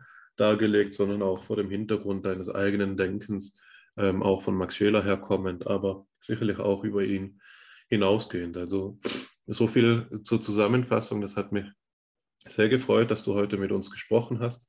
Auch gefreut hat mich wie immer, dass du, Alexander, äh, mich begleitet hast in diesem Gespräch. Ohne Ohne das Zweigestirn, heute das Dreigestirn, wäre FIPSI einfach nicht möglich. Das funktioniert nur als Diskurs. Also bedanke ich mich bei euch beiden und auch bei unseren Zuhörerinnen und Zuhörern fürs Einschalten und will euch noch ein letztes Wort jeweils geben. Ich möchte mich ebenfalls nur bedanken, bevor wir von Friedrich nochmal ein Abschlusswort hören. Es hat mir ähm, Spaß gemacht, aber ich sehe auch den großen Wert darin, äh, in dieser exegetischen Arbeit die Spielräume des Diskurses zu rekonstruieren. Denn die Psychologie als Experimentalwissenschaft ist eine ähm, Diskurskultur, die auf Verengung und Aktualität, jetzt nicht in dem Sinne, den wir heute den ganzen Tag äh, gehört haben, sondern ähm, Aktualität einfach nur im zeitgeschichtlichen Sinne ausgelegte Wissenschaft. Dabei werden Spielräume verspielt, dabei schließt sich das Fenster der möglichen Positionen und es bleiben auch Nuancen auf der Strecke. Lungwitz ist also ein Autor, den ich wertschätzen kann, weil er einen nicht trivialen Materialismus vertritt und das, was du, Friedrich, eben gerade mit dem Selbstverständnis als Nervensystem bezeichnet hast. Das ist etwas, was, auch wenn ich es ähm, in hinsichtlich seiner konzeptuellen Grundlagen nicht kritiklos zu vertreten bereit wäre, anerkennen kann, äh, welchen Sinn und welchen Zweck man damit verbindet. Insofern danke ich, dass du äh, einen wesentlichen Beitrag dafür geleistet hast, diese Denkweise zu sichten, zu aktualisieren, sie lebendig zu halten und ähm, möchte mich bei unseren Zuhörerinnen und Zuhörern und natürlich ganz herzlich auch bei Hannes bedanken. An erster Stelle gebührt der Dank unserem Ehrengast Friedrich Hausen, äh, zu dessen Abschlusswort ich jetzt gerne überleite. Ja, vielen Dank. Also für, für die Einladung, für das Gespräch und auch vielen Dank ähm, für Zuhörerinnen und Zuhörer, die uns lange folgen wollten und, und konnten. Dann dieser das Anschlussthema, nicht mit der, jetzt, so scheint mir das fast, für, für, für ein anderes Gespräch mit dieser, ähm, mit diesem Reflexsystem oder dem Nervensystem, nicht? Sollten wir uns als Nervensystem sehen.